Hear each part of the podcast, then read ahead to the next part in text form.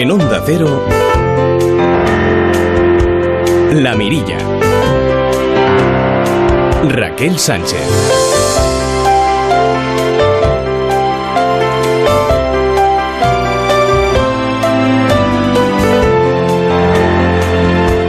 Amigos? ¿Cómo están? Muy buenas noches. ¿A qué sabe el verano? Probablemente a mucho dulce, a helados, gofres, algodón de azúcar, manjar de niños y adultos, pero quizás con los más pequeños nos relajamos porque es verano, porque están de vacaciones, porque todo son risas y diversión. Pero ojo que hasta un tercio de los niños españoles tienen sobrepeso. Según un estudio de la Universidad de Castilla-La Mancha, los datos afortunadamente no han ido a más, se han estabilizado en los últimos años, pero no hay que bajar la guardia. La prevalencia el sobrepeso y la obesidad infantil es muy alta.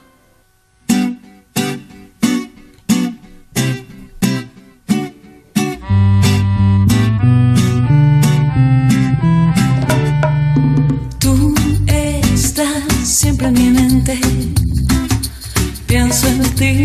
Así que echemos mano de nuestra huerta y más gazpacho y macedonia. Esta noche les ofrecemos un menú muy saludable. Para empezar, les ofrecemos una aplicación que nos ayudará a hacer la compra para no generar residuos.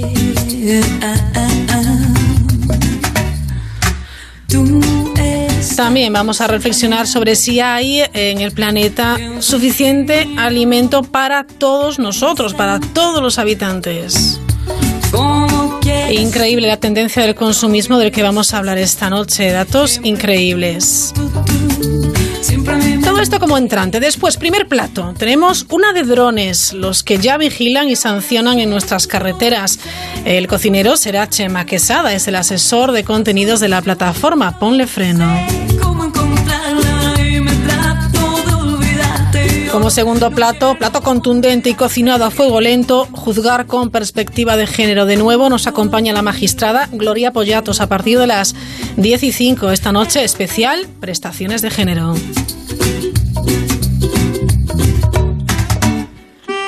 Y de postre, dulce de mar. El investigador Joaquín Garrabou nos hablará de las áreas protegidas en el ámbito marino.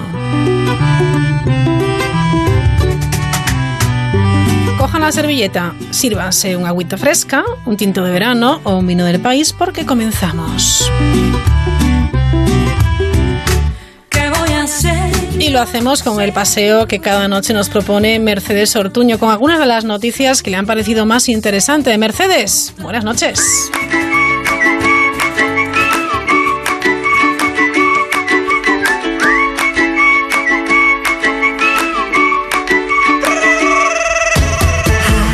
Buenas noches Raquel. Muchos aprovechamos las vacaciones para visitar nuestros pueblos o ciudades. Carla no iba a ser menos y también ha querido volver este verano al lugar que la vio nacer, la Sierra de Andújar, entre Córdoba y Jaén. Carla es una hembra del lince ibérico que fue liberada en febrero en el Parque Nacional de Cabañeros, en Ciudad Real, y ha recorrido unos 600 kilómetros para regresar a su hábitat en Andalucía. El viaje de Carla es toda una hazaña si se tiene en cuenta que los linces no suelen vivir más de 16 años y ella ha cumplido ya los 13. Alfonso Moreno, técnico de la asociación Worldwide Foundation, señala que Carla ha cruzado carreteras a pie y pantanos nadando y que su viaje no tiene explicación. Esta es solo una aventura más en la azarosa vida de Carla.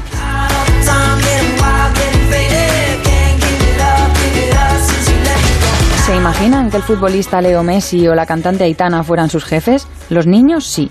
Estos dos han sido los nombres más repetidos en la encuesta anual de la empresa ADECO ¿Qué quieres ser de mayor?, en la que han participado cerca de 1.800 niños de entre 4 y 16 años, aunque hay opiniones para todos los gustos. Cuando sea mayor me gustaría ser astronauta y que mi jefe fuera Neil Armstrong. A mí, eh, profesor de educación física. Superhéroe. De mayor quiero ser astromólogo, criminólogo. De mayor quiero ser bombero y mis famosos son mi jefe es Epope y Peppa Pig. No sé, alguien que va a mi clase ahora, alguien que conozca. Los niños y niñas españoles se han pronunciado también acerca de la actualidad política y prefieren a Pedro Sánchez como presidente del gobierno. Albert Rivera es el otro político con mejor imagen entre los más pequeños, aunque la cosa cambia si hablamos de Cantabria, donde el presidente regional Miguel Ángel Revilla se convierte con un 10% en el político que más simpatía despierta en niños y niñas. No es pequeño tampoco el número de niños que responden a la pregunta ¿Quién crees que debería ser el presidente del gobierno? con un irrefutable mi padre. Científicos de la Universidad de Zaragoza, en colaboración con la Universidad de Wisconsin-Madison, desarrollan un método que permite ver a través de las esquinas. Se trata de una nueva técnica de imagen computacional que combina hardware de imagen ultra rápida a un billón de fotogramas por segundo con novedosas técnicas computacionales. Todo empezó cuando en 2013 Diego Gutiérrez y su equipo, en colaboración también con el MIT de Estados Unidos, desarrollaron una cámara capaz de capturar luz a un billón de frames de fotogramas por segundo.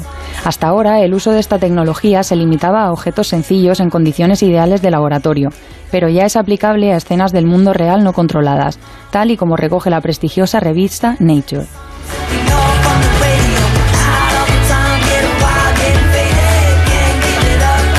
El cine de verano en el Museo Nacional de Escultura de Valladolid es ya tradición, pero este año el ciclo de películas es un poco especial, pues a partir de hoy mismo, a las diez y media de la noche y hasta este jueves, se proyectarán tres largometrajes que visibilizan realidades ocultas y existencias al margen.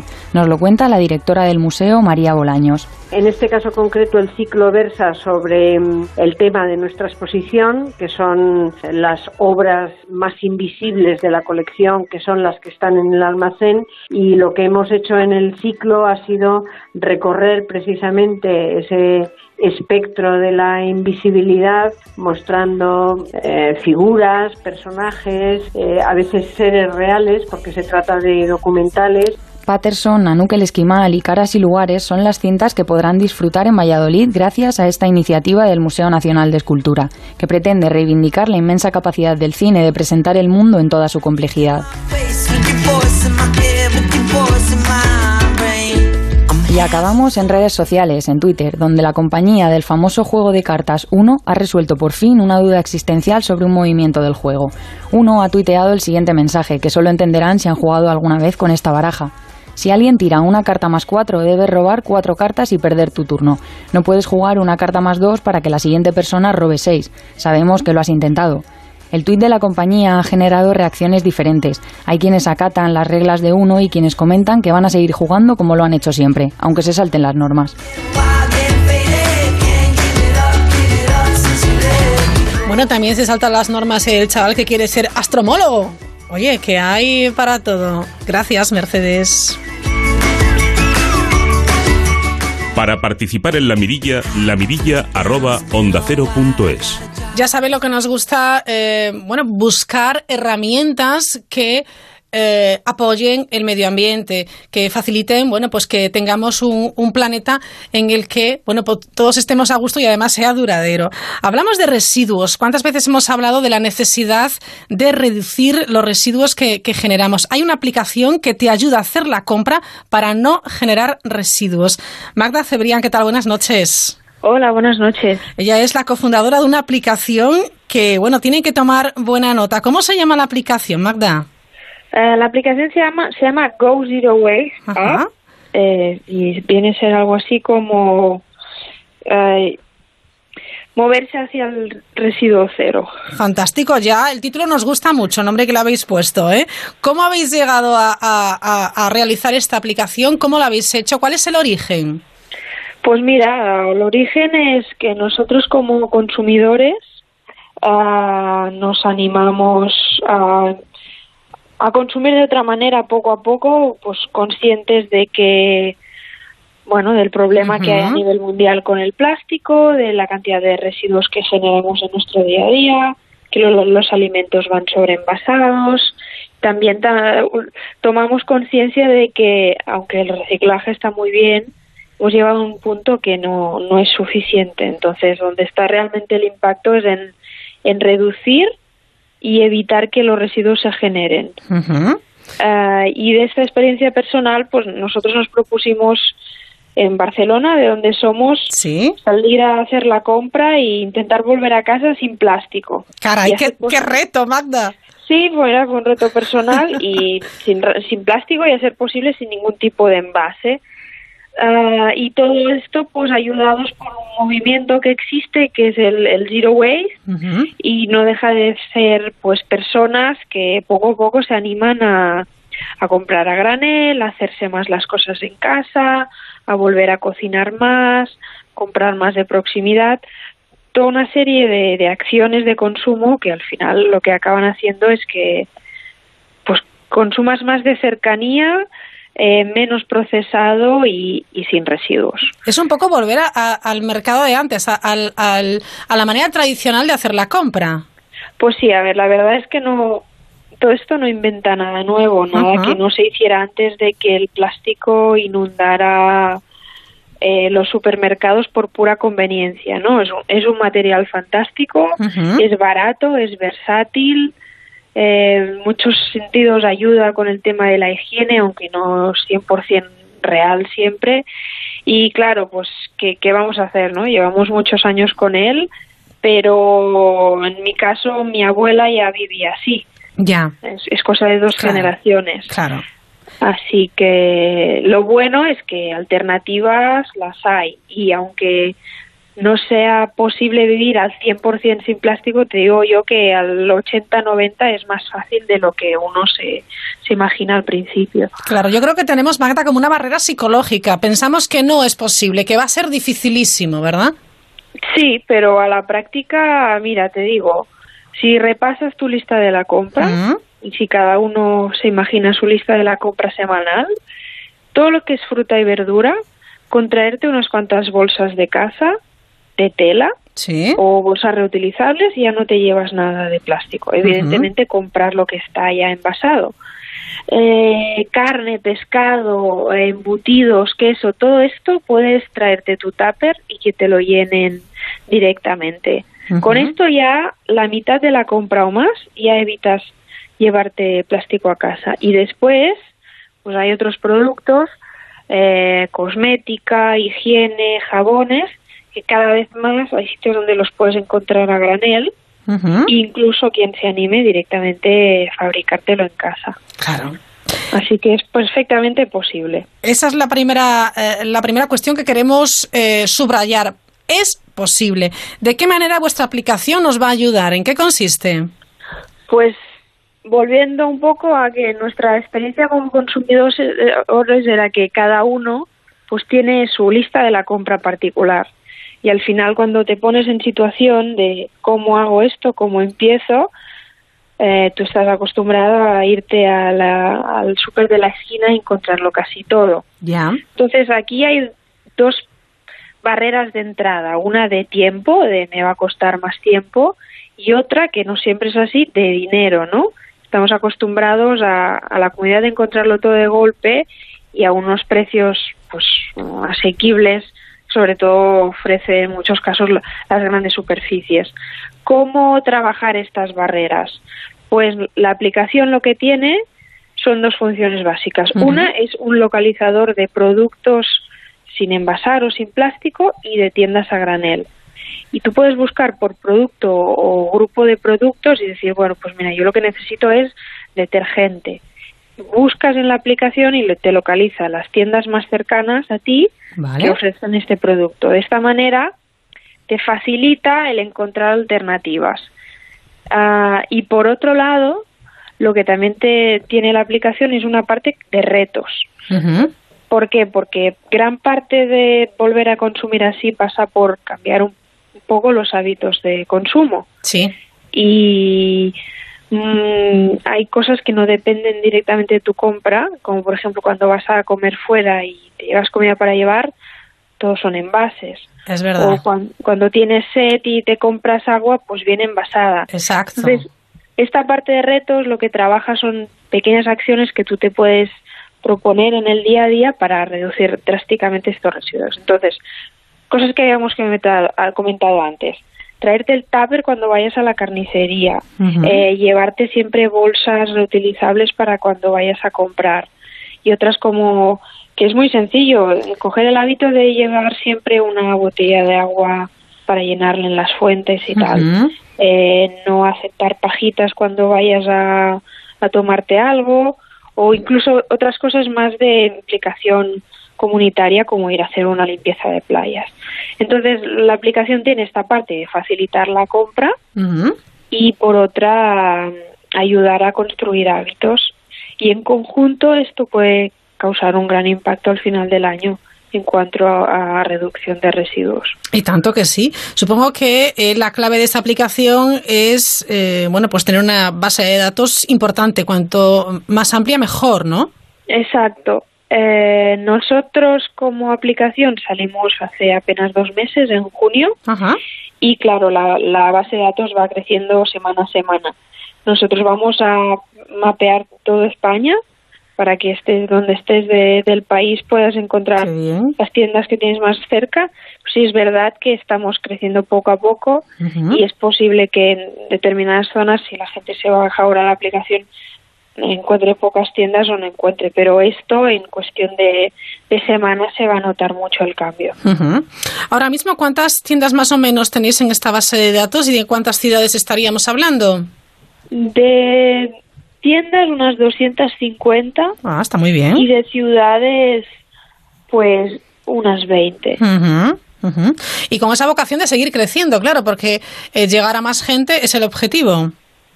Exacto. Y hay una parte importante que hemos añadido desde el principio, y es que, claro, nosotros, ah, para empezar, no conocemos todas las tiendas de España, y la aplicación tiene una parte colaborativa que nos parece muy importante, que si tú accedes y conoces alguna tienda en tu zona que no sale, pues puedes añadirla o sugerirla directamente desde el mapa. Esto nos llega a nosotros, la verificamos y la añadimos. De esta manera, pues esos primeros usuarios que son más expertos nos pueden ayudar a hacer crecer de manera colaborativa el mapa. Nos parece muy importante.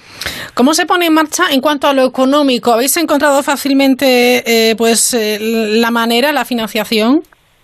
Pues mira, empezamos en enero con un crowdfunding que nos ayudó a tener una, una primera base económica para financiar esta primera versión Después, pues como el proyecto ilusionó bastante, conseguimos crear un equipo de personas que también creían en él y que y prácticamente la, hemos desarrollado a coste cero. porque hay personas profesionales que se implicaron en el equipo para desarrollarla y a partir de aquí eh, pues de momento horas de dedicación y trabajar en un modelo de negocio que, permita que siga creciendo. Eh, por ahora hemos ganado algún premio, estamos en, en programas de aceleración porque hemos adoptado un poco la forma de una startup. Sí. Y estamos recibiendo mucho apoyo en forma de mentorías Ajá. y como te comentaba, pues algún premio de emprendeduría al que nos hemos presentado. Qué bien. Y a partir de aquí, como empresa, pues estamos trabajando nuestro modelo de negocio. Fantástico. Eh, ¿Cuántas descargas eh, lleváis, más o menos, Magda? Unas 3.000 entre móviles Android y iOS. Quiere decir esto, que para las personas que puedan estar interesadas está disponible tanto para móviles Android como iPhone. Satisfecho, supongo, ¿no? Sí, eh, creemos que es un buen comienzo y que el interés que ha generado responde a una inquietud creciente de que todos, todos somos conscientes que el modelo de consumo en el que estamos metidos pues no es sostenible. Lo que pasa que esto se tiene que eh, contrarrestar con lo acostumbrados a lo a que estamos a la, a la facilidad y a la inmediatez, ¿no? Y hay un tema de conciencia que no se cambia de un día a otro, pero que se, se, está notando un cambio muy importante en este sentido. Y nosotros como consumidores que nos hemos encontrado en esta situación pues pensamos que era una buena manera de facilitarlo y que más gente se sumara. La aplicación, además, Magda Cebillán tiene una, eh, una calculadora para saber la cantidad de residuos que, que has eh, dejado de, generar. Me gusta mucho esta, esta, bueno, pues esta pestañita que tiene también la aplicación. Sí, en la parte de retos eh, lo que queremos es un poco ligar el impacto del esfuerzo de la iniciativa que tiene cada uno a, a una reducción real, ¿no? Porque a veces, claro, nosotros con la basura que tenemos a casa la tenemos horas o días, pero después esta se va se va al vertedero, se va a las plantas de reciclaje y no ya no estamos en contacto con el residuo que nosotros generamos. Claro. Esto es una de las cosas que hace que no, no seamos conscientes de, de las consecuencias de ello. Así que esta manera de contabilizarlo es una manera sencilla, pero te ayuda a medir un poco tu propio progreso. Ujú. Sí que es verdad que, si me dejas comentar Sí, una claro. cosa, la- aquí la implicación de las empresas es, es muy importante porque el consumidor quiere ah, maneras alternativas de, de consumir más sostenibles, pero las empresas, los distribuidores, las marcas tienen que acompañar y tomar la iniciativa de esto porque si no, a veces sientes que vas a contracorriente, ¿no? Es Hay que facilitarlo desde todos los ah, ángulos posibles. Claro, es un trabajo en equipo, nunca mejor dicho. ¿eh? Todo el mundo debería estar implicado en esta iniciativa, en este reto. Queréis ir más allá también, ¿verdad? Y también, eh, bueno, con, con Martín Morato, para crear un sistema logístico de dispensación, recogida, lavado de envasos, de envases reutilizables.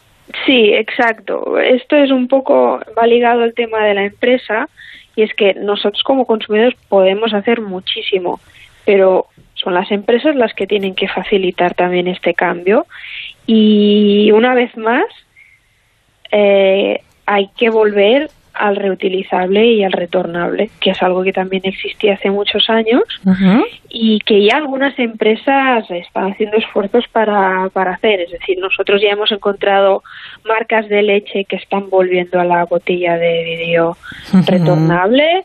Lo mismo con el agua, con la cerveza. A nivel de, de líquidos y bebidas lo estamos viendo bastante, pero queremos ir más allá y ofrecer un- una solución para empresas que permita, por ejemplo, trabajar todo el tema de la comida para llevar, ¿no? Toda la comida que Sí. nos llevamos, pues qué sé, de- del restaurante chino, del japonés, lo- el- cuando pedimos comida a casa y nos la traen, todo esto, eh, imagínate que encontramos un sistema, que es lo que estamos trabajando nosotros, que se puede hacer de la misma manera cómodamente, pero con envases que están en un circuito cerrado y con un modelo circular. Eso también tendría un gran impacto y es lo que estamos trabajando como modelo de negocio más allá de la aplicación. Así tenemos un buscamos un impacto por un lado en el consumidor y por el otro en, en la empresa. Claro, porque cuanto más consumidores exijamos este tipo de envases y este tipo de, de acciones, pues las empresas tendrán que ponerse las pilas o se quedarán fuera del mercado. Sí, y más todavía, especialmente en Europa, cuando recientemente se han aprobado una serie de normativas de cumplimiento obligatorio para todos los Estados miembros que prohíben ciertos eh, objetos de plástico, establecen niveles de reciclaje mucho más altos y esto va a ser ah, aplicable a todos los países. Entonces, también se está notando que las empresas están buscando ya alternativas y están muy abiertas a, a probar y a innovar. Entonces hay, hay que encontrar estas soluciones y ponerlas en marcha y ver cuáles funcionan mejor a todos los niveles. Bueno, pues pondremos enseguida la, la referencia en nuestra cuenta de Twitter, en arroba la mirilla cero, para que le echen un vistazo a la aplicación, se la bajen si así lo desean y sobre todo se animen, porque sí es posible hacer una compra con, eh, bueno, pues cero residuos sería lo, lo ideal, pero la, la intención es ir poco a poco y ver sobre todo que sí se puede hacer, ¿verdad?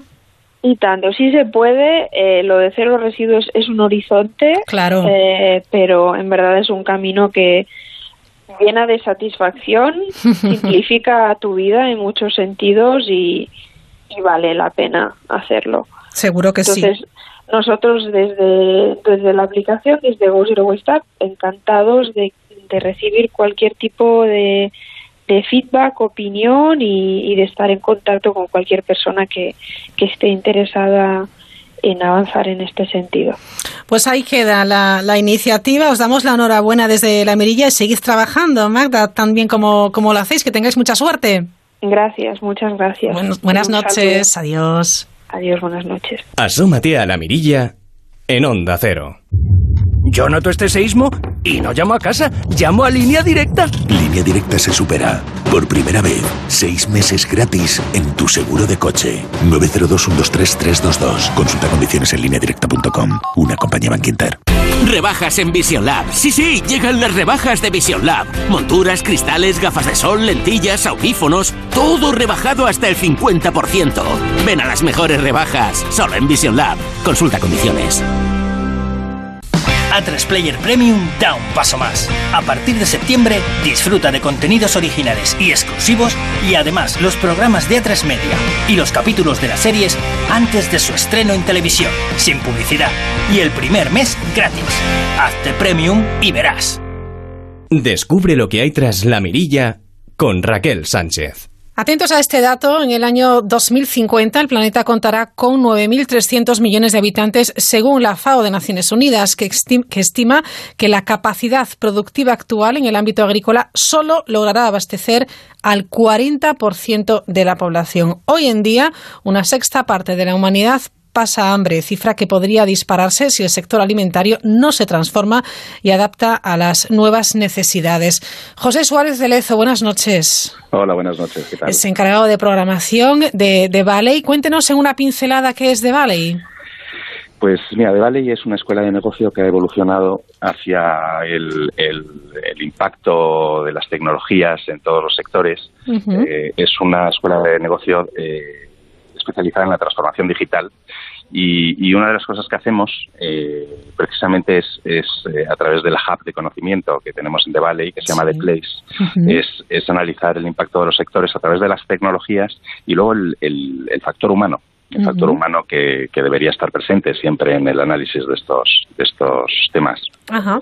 Es muy interesante estas jornadas que organizasteis eh, eh, en junio para profundizar en el impacto de estas nuevas tecnologías en el sector alimentario, también en la salud y, y sobre el impacto del, del, 5G. Pero es cierto que los datos que acabamos de, de dar, que son datos de, de, de, FAO, son muy preocupantes. O nos ponemos las pilas o nos vamos a quedar sin, sin alimento. Pues efectivamente, son datos de Naciones Unidas que, que, lo que plantean es un reto, un reto muy importante para, para todos. Es el reto de alimentar a la humanidad de, de manera sostenible y saludable. Eh, de manera sostenible porque es que los recursos son limitados. Uh -huh. eh, la previsión de la FAO precisamente es que en 2050 eh, la capacidad de la agricultura eh, solamente podrá abastecer al 40% de la población. Uh -huh.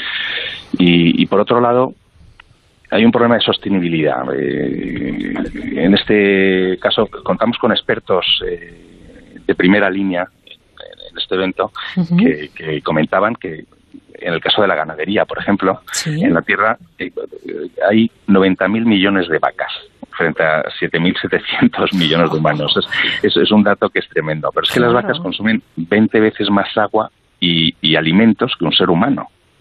Eh, con lo cual, eh, desde el punto de vista sostenible, sí, es, sí. Es, es, muy llamativo. Y luego, la, eficien la eficiencia de este tipo de, de o sea, la, el nivel de conversión es, uh -huh. es preocupante, porque, claro, eh, eh, los expertos lo de, definían la ganadería como una tecnología prehistórica, en el sentido de que, que claro, una vaca consume 20 kilos de cereales eh, y legumbres eh, para producir un solo kilo de carne. Yeah, ¿no? yeah. Entonces, eh, lo que están saliendo a la luz son nuevas empresas, nuevas startups. Eh, en España contamos con algunas muy, muy punteras, uh -huh. que son capaces de generar un kilo de carne a partir de medio kilo de soja. Y es muy llamativo porque estuvimos viendo las pruebas que están desarrollando sí. y una de las empresas catalana que se llama Foods, Foods for Tomorrow, eh, es, es, esta empresa eh, genera un, un, un, una calidad de producto que es, es inverosímil, o sea, parece es una carne o incluso un pollo que, que, que es imposible. En, en, comentaban que en, en, testing que han hecho sí. con expertos, sí. eh, con cocineros, eran incapaces de distinguir eh, qué pollo era el original y cuál era la réplica. Sí, sí, es, es bastante increíble. Bueno, lo que está claro es que la alimentación también se transforma y, por lo visto, debe transformarse. La pregunta de qué comeremos en el futuro, pues empieza a resolverse ahora con estas empresas que están investigando y que se están, eh, están desarrollando estos nuevos productos, ¿no?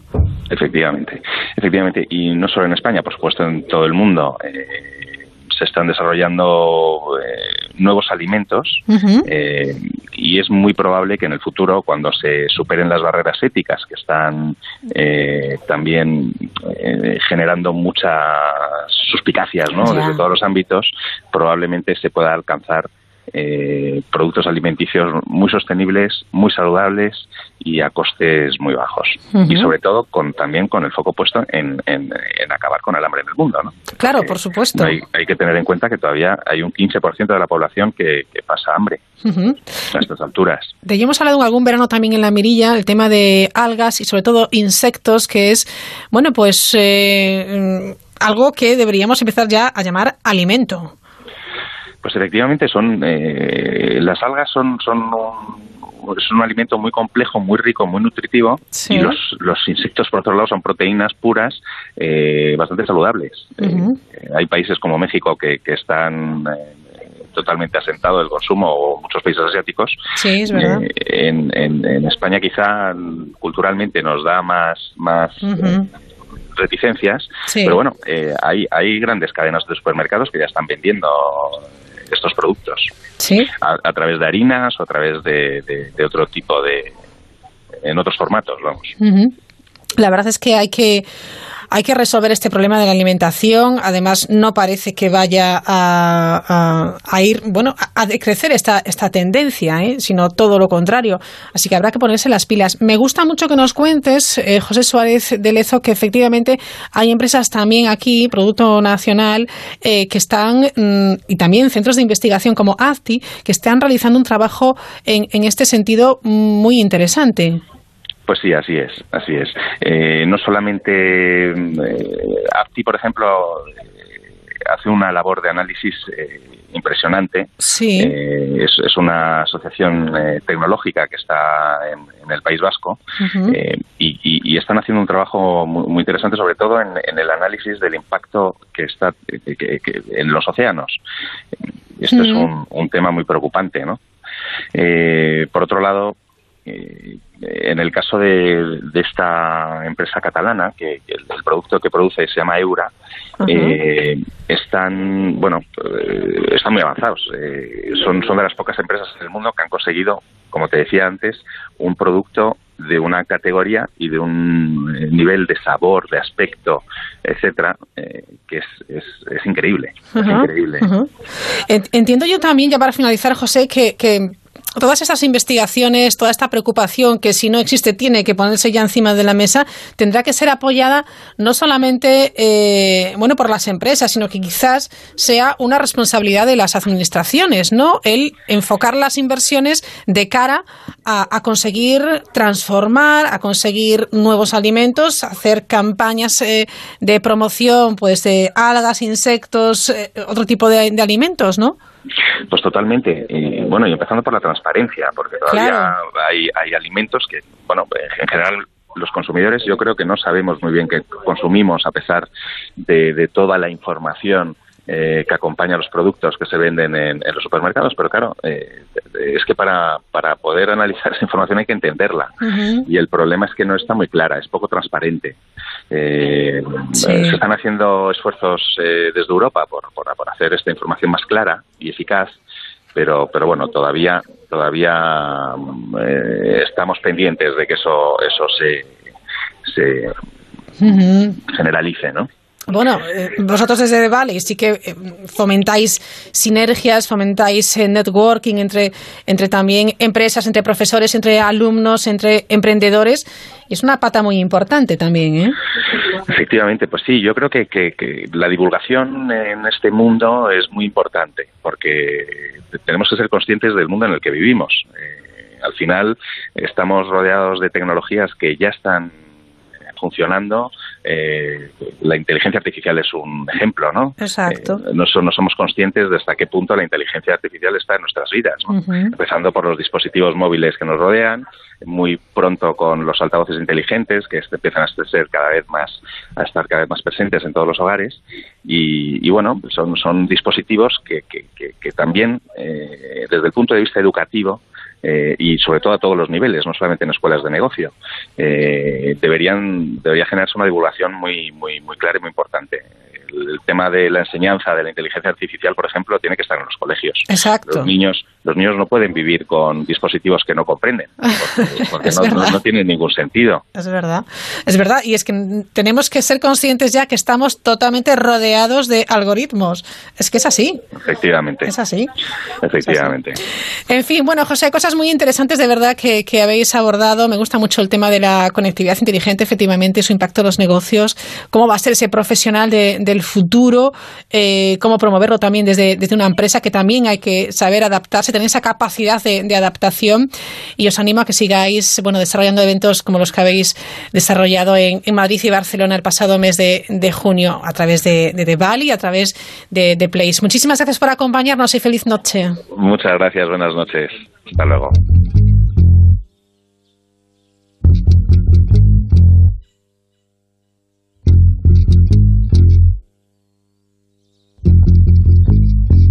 Sobre el mar de Margarita, la luna hoy se ve casi llena. Y cerquita de la orilla, sentada espero a que me amanezca. Por las calles de mi pueblo, poquito a poco voy caminando. Las viejas siempre saludan y yo siempre respondo cantando. Pescadores de mi tierra llenan de flores blancas el puerto. Desde la casa de piedra, las telas bailan a contratiempo. Y en el medio de la plaza, esa en la que antes siempre jugaba. Otros niños ahora juegan, lanzan al aire abanicos de agua. Una semana más saludamos a Chema Quesada. Hola Chema, ¿qué tal? Muy buenas noches. Hola, buenas noches. Asesor de contenidos de la plataforma Ponle Freno. Hoy queremos eh, saber qué opina Chema Quesada, qué opina Ponle Freno también acerca de mm, los drones, los drones de la Dirección General de Tráfico que ya han comenzado a multar eh, en la operación salida de agosto. No sé si es una buena medida, mala medida, lo veis con cierto escepticismo. ¿Cuál es tu opinión, Chema? Bueno, pues eh, desde Ponle Freno lo que, lo que nos parece es una medida muy buena. Ajá. Y es una medida muy buena porque permite eh, denunciar, vigilar y sancionar las conductas objetivamente peligrosas. Eh, me parece o nos parece muchísimo más eficaz que un radar, que por supuesto sanciona excesos de velocidad, eh, excesos de velocidad que no en todos los casos eh, generan una situación de peligro. Y te pongo un ejemplo. Si yo voy por una autopista de peaje a 130 kilómetros por hora, pues obviamente, objetivamente he cometido una infracción. Pero si en esa autopista de peaje eh, no hay ningún, no hay un exceso de tráfico, no hay, digamos que es una situación, por ejemplo, fíjate, mucho menos peligrosa que, que invadir el carril contrario al, al tomar una curva. Por ejemplo, claro, incluso por debajo del límite de velocidad. Desde ese punto de vista y atendiendo a las a las causas de los accidentes, al tipo de accidente, fíjate que en, en nuestro país, Sí. eh, por tipo de accidente, las, el- la salida de la vía es, es el rey. El 33% de los accidentes con víctimas se producen por salida de vía. El siguiente accidente es la colisión frontal, el 18%. El siguiente es la colisión lateral y frontolateral. Quiero decirte que si analizas estos tres tipos de accidente, el- la presencia de los drones, la vigilancia y el control de, de determinadas actitudes al volante de conductores eh, son muy fácilmente detectables. Eh, de la misma manera que lo hacían los helicópteros. Eh, Sí. Obviamente no se pueden tener el mismo número de drones que de helicópteros. De momento Claro. solo hay tres que estén denunciando. Hay que decir que la Dirección General tiene desde hace ya un año más de 11 drones, pero solo tres han pasado por el Centro de Metrología y están homologados para, Para denunciar, sí. El director general de tráfico ya ha anunciado que de aquí a final de año quieren comprar otros 20 más. Es decir, mm, digamos que el gran hermano ese que vamos a tener encima seguramente nos va a hacer mejores conductores, porque por desgracia eh, la concienciación funciona poco y, y, insisto, por desgracia, solo funcionamos al palo. Hay muchos conductores que tienen la, la insana costumbre de cuando van por una carretera con curvas, eh, lo que vulgarmente se llama cortar la curva. En las curvas a izquierdas invaden parcial o totalmente el carril contrario, con curvas con visibilidad o sin visibilidad. Eso que aparentemente aparentemente no es una conducta especialmente grave. Y te lo digo porque yo paso muchos muchos kilómetros en la carretera Y, lo veo prácticamente a diario. Eso genera, eh, pues mira, eh, la colisión frontal es el 8, el, el 18%, pues eso puede generar automáticamente un descenso en los accidentes por este tipo de, por, este, por esta tipología. Y como puedes intuir y pueden intuir todos nuestros oyentes, una colisión frontal es uno de los peores accidentes que podemos tener. Claro, las consecuencias suelen ser terribles. Drones que, según he, visto, Chema, están destinados eh, sobre todo en aquellos tramos a, vigilar el tráfico, sobre todo en aquellos tramos eh, donde el riesgo de accidentalidad es mayor. Claro, en las carreteras donde hay un mayor tránsito de usuarios vulnerables, como puede ser ciclistas, motociclistas y peatones, y también están destinados a la supervisión de distracciones durante la conducción. Nos hemos alarmado un montón cuando en su momento, bueno, pues nos ponen imágenes eh, captadas, antes decías, por los helicópteros de la DGT y se ven cosas tan alucinantes que son para revolverse en, la butaca. Es absolutamente tremendo. Em, es, es, verdad que necesitamos esa, esa vigilancia, pero habrá muchos conductores o copilotos o eh, gente que está en, ese, en ese automóvil, en ese vehículo, que se sientan vigilados e incluso intimidados. Ahí eh, el tema de la, eh, de la intimidad, de la privacidad, bueno, una cosa obviamente tiene que, que pesar sobre la otra, ¿no? Bueno, lo de la privacidad eh, lo zanjó absolutamente el mm. Tribunal Constitucional hace ya más de, bueno, no, te voy a decir la cifra de la fecha porque no la recuerdo con exactitud. Eh, precisamente gracias a, a, esa medida de, y a esa sentencia del Tribunal Constitucional es posible tener cámaras de vigilancia en la calle que ponen algunos ayuntamientos no solamente de cara a delitos de tráfico, sino a posibles eh, investigaciones de, posibilidad de atentado terrorista y cualquier tipo de delincuencia. Es decir, la, hay que tener en cuenta además que, fíjate, las cámaras de tráfico e, e incluso los drones eh, tampoco se meten dentro del coche. Quiero decir, lo que, lo que van a hacer es a través del parabrisas y desde una altura relativamente moderada eh, detectar, por ejemplo, si se va utilizando el móvil o si se lleva o no el cinturón de seguridad puesto. Cosa que, por ejemplo, es muy difícil en las plazas traseras, que sigue siendo una, una de las conductas más peligrosas, la no utilización del cinturón, porque si alguien puede elegir, que no puede elegir nadie porque lo dice la ley, pero si alguien pudiera elegir sería el conductor y el pasajero pero lo que poca gente tiene en cuenta es que cuando no se pone el cinturón en las plazas traseras está poniendo en riesgo la integridad de los de los eh, del conductor y del pasajero que van delante y que en caso de accidente aunque ellos lleven el cinturón eh, van a salir proyectados adelante y los van a hacer mucho daño. En muchos casos es el pasajero de atrás el que mata al pasajero de delante. ¿Cuántas cosas desconocemos, Chema? Es increíble. ¿eh? Pues sí, la verdad es que hace falta una labor un poco más divulgativa porque es que con la conducción pasa lo mismo que con el fútbol, ¿sabes, Raquel? Eh, todo el mundo sabe. claro, ahora, digo ¿por dónde va este ahora? Digo, efectivamente. todos eh, somos los mejores entrenadores, ¿verdad? Exactamente, todos somos el mejor entrenador de nuestro grupo y, todos conducimos mejor que nadie, siempre son los demás los que tienen la culpa. Y cuanto antes nos enteremos de que esas dos cosas son mentiras, pues eh, mucho mejor nos irá a todos.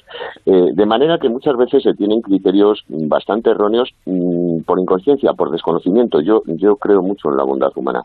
O sea, no creo que los conductores sean ni los pasajeros sean unos suicidas. Eh, no creo en, que la mayoría de los conductores, conductores sean unos temerarios. Pero sí que es verdad que este tipo de medidas, esta vigilancia, cuando alguno que tenga esa costumbre que, te he dicho, bueno, que digo esa costumbre, como te puedo decir, eh, no parar en un stop, no respetar un stop, que es una de las conductas eh, también eh, más penalizadas. Porque si, analizamos las, las infracciones de los conductores implicados en accidentes, pues bueno, una vez más, la distracción es, es, el rey. según los últimos datos de 2017, en el total de accidentes la distracción ha supuesto un 29%, en los accidentes mortales ha representado el 87%. Es que es escandalosa la cifra, sí. Es escandalosa, pero bueno, me- eh, como se dice de las drogas, es un problema social, no es un problema de tráfico. Ya. Eh, empieza a haber cada vez más, eh, más clínicas que se dedican a la desintoxicación del móvil. Eh, no sabemos vivir sin él, sobre todo la gente más joven, y lo peor es que mm, no se comunican hablando. Eh, Los más jóvenes se comunican por, por mensajería y la mensajería, lógicamente, eh, requiere mucha más atención y apartamos completamente la vista de la carretera. Es decir, si, si tenemos en cuenta eh, el- eh, las infracciones de los, de los conductores, que es la distracción, la velocidad inadecuada, y ojo que digo inadecuada, ¿eh? no digo exceso de velocidad, Porque puede ser también todo lo contrario. Exacto, quiero llamar la atención en esto. No, bueno, hay una hay un factor que es la velocidad normalmente reducida, así la determina la, la DGT, que aunque es una conducta peligrosa, no representa eh, un porcentaje elevado en cuanto a número de accidentes ni de víctimas. Pero es que la velocidad inadecuada eh, no necesariamente es una infracción. Eh, no saber valorar una curva, Ya. y entrar a una velocidad de 80 cuando la carretera está limitada a 90, pero la curva es de 60, eh, genera una salida de la vía en la que no ha habido en principio ninguna infracción, pero que la velocidad inadecuada es la causa del accidente. Ya. Es decir, el, Claro, el depende mensaje, también, digamos, Chema, de las condiciones climatológicas, por ejemplo, en ese momento, de la luz, Exacto, etcétera, ¿no? Sí. precisamente el concepto inadecuada Ajá. engloba un montón de cosas, porque hay que adecuar la velocidad, como tú bien dices, a las condiciones meteorológicas, al estado de la vía, a la densidad del tráfico, a nuestro estado de fatiga, al coche que llevamos. o sea, hay, hay, Hay un montón de variables Sí, claro. que son mucho más eh, amplias que lo que representa en sí mismo el exceso de velocidad. El exceso de velocidad es muy sencillo. Oiga, usted tiene que ir a 80 y va a Mm. 90, ya está. Ya está, claro. Bien, pero la velocidad inadecuada es un concepto mucho más amplio y genera muchísimos más accidentes que el exceso de velocidad, porque en los datos de la DGT, el exceso de velocidad en el año 2014 representó el 1,5% en, en carretera y el 0,5% en ciudad. Como ves, si lo, si lo comparamos con el 37% de la distracción, eh, es, eh, es mínimo. Claro. El- pero ese, ese tipo de actitudes, saltarse un stop, saltarse un semáforo, no respetar el metro y medio con los ciclistas, este tipo de cosas son las que los drones van a poder eh, denunciar y objetivizar, además con una variable, y es que eh, son prácticamente irrecurribles este tipo de multa, porque junto con la denuncia y la sanción, te va a llegar la foto de, Sí. Sí, el de la- fotograma, de la porque infracción. son vídeos lo que hacen, Sí. el fotograma de la infracción que has cometido, o sea, blanco y en botella. Difícilmente vas a poder alegar eh, algún tipo de, no sé, Sí, de- claro, de- sí, sí. de argumento que te o permita excusa porque va a estar muy claro. Bueno, pues ahora mismo hay 11 drones, solamente 3 están certificados, como decía Chema, por el Centro Español de Metrología. Es decir, solo estos 3 han comenzado a, a denunciar. El resto creo que se siguen utilizando, pero únicamente para regular y, y, bueno, pues gestionar un poco el tráfico. Y la intención es hacerse con otros 20. Es decir, es una apuesta firma de la, de la DGT, Chema. Desde luego, eh, obviamente tenemos un déficit en cuanto a agentes de la agrupación de tráfico, Sí. algo que parece que está en vías de solución, eh, que alguna vez tenemos gobierno y los presupuestos. Y, y- pero bueno, lógicamente los agentes están en un punto. El, el dron tiene la ventaja de que tiene un radio de acción de 500 metros en cada sentido, con lo cual eh, está, está permanentemente vigilando al menos un kilómetro de carretera. Eh, Vale. Yo creo que ampliamos muchísimo el rango de vigilancia y además podemos no, no vigilar un solo punto, sino vigilar tramos especialmente conflictivos y delicados en el que los agentes de la agrupación de tráfico saben perfectamente mm, dónde se cometen las infracciones, eh, porque están todo el día, eso, ellos sí que están todo el día en la carretera. Sí. Y ellos van a saber perfectamente dónde tienen que poner el dron y dónde. Bueno, pues los drones que ya están vigilando nuestras carreteras y habrá más, así que, bueno, pues otro motivo más para todavía ser mar- más conscientes de nuestra de nuestra condu- de nuestra conducción porque hemos visto auténticas barbaridades. Por cierto, un apunte más, Chema, que he, leído también hace poquito que la DGT, una opinión simplemente, ¿eh? La DGT quiere aumentar este mismo año la sanción a motoristas por no llevar casco y obligarles a usar guantes, que creo que lo de los guantes pues le mm, va a ser obligatorio ya dentro de dentro de poco, unos meses. Bueno, eh, lo de la obligatoriedad de los guantes a mí me parece fundamental eh, porque hay muchísimas lesiones, sobre todo en esta época del año, en verano, que, que hace más calor y, y- Claro. y los motoristas bajan bastante la guardia en cuanto a su indumentaria. Sin embargo, fíjate, lo que es aumentar las sanciones por el casco, eh, hay mm, un porcentaje bajísimo de motoristas y hay un porcentaje bajísimo de fallecidos o de, o de víctimas de accidentes en moto que no usaban el casco. Ujú. Sigue habiéndolo, desgraciadamente, pero fíjate que hay eh, es, es muchísimo más amplio el número de, de fallecidos sin cinturón de seguridad Sí. que el número de Sí, sí, sí. fallecidos en moto por no llevar el casco. Es curioso, Bien, ¿eh? cualquier cosa que intente reconducir conductas está bien. Yo, yo siempre creo más en la información que en la sanción, pero como decía al principio, por desgracia, eh, eh, solo, solo respondemos al palo. Sí, está claro que sí. Pero es cierto porque ahora en el verano sí estamos viendo muchos más motoristas, muchos más ciclistas, que de ello hablaremos también. Y yo no recuerdo haber visto un motorista sin casco, por ejemplo. Yo hace años que no veo un motorista sin casco, pero sí veo conductores sin cinturón de seguridad. Y me parece alucinante, ¿eh? Pues sí, es, eh, es un poco increíble, pero como, como hablábamos antes, eh, es la inconsciencia en el mejor de los sentidos, la falta de información, la creencia absoluta, dicho entre comillas, que, bueno, que, que país de aquí ahí no me hace falta porque total voy a ir despacio. Ya. Cuando en un accidente a 50 kilómetros por hora, con una velocidad de impacto de 50 kilómetros, se puede llegar a una deceleración de 20 Gs Mm. y con 20 Gs de deceleración eh, directamente sales por Qué el barbaridad. Ya, es que además no es como vayas tú solamente, es como vayan los otros, ¿no? Son nosotros los que Exactamente, no podemos, eh, tenemos que convivir, igual que lo hacemos Sí. como peatones, tenemos que convivir también con el resto de conductores. Muy bien, bueno, pues Chema Quesada, seguiremos hablando, por supuesto, de seguridad vial eh, en el programa. Gracias por acompañarnos en esta noche. Muchas gracias a vosotros, a vuestra disposición siempre. Un abrazo, adiós.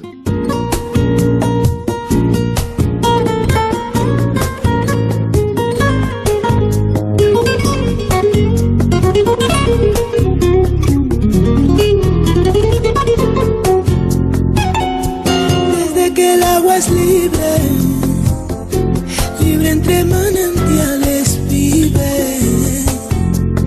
Jazmines han llorado y yo no comprendo cómo en tus ojos, niña, solo hay desierto.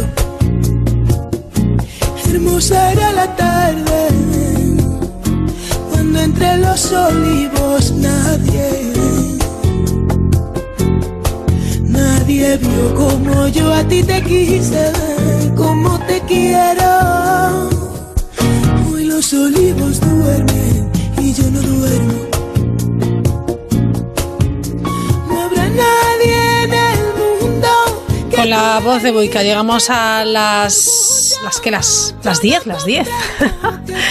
bueno, queda un minuto y medio. Las 10, las 9 en Canarias. Muy atentos, como siempre, a las noticias de nuestros compañeros de los servicios informativos de La Brújula. Hay buenas noticias y otras que no son tantos. Enseguida les contamos porque nos iremos probablemente hasta, hasta Ceuta.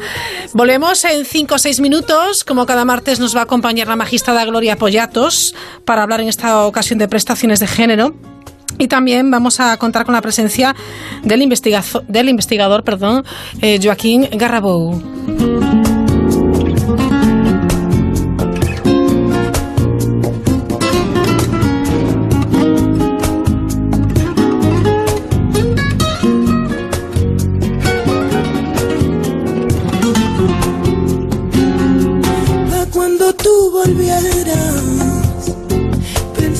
Cantarte coplas viejas,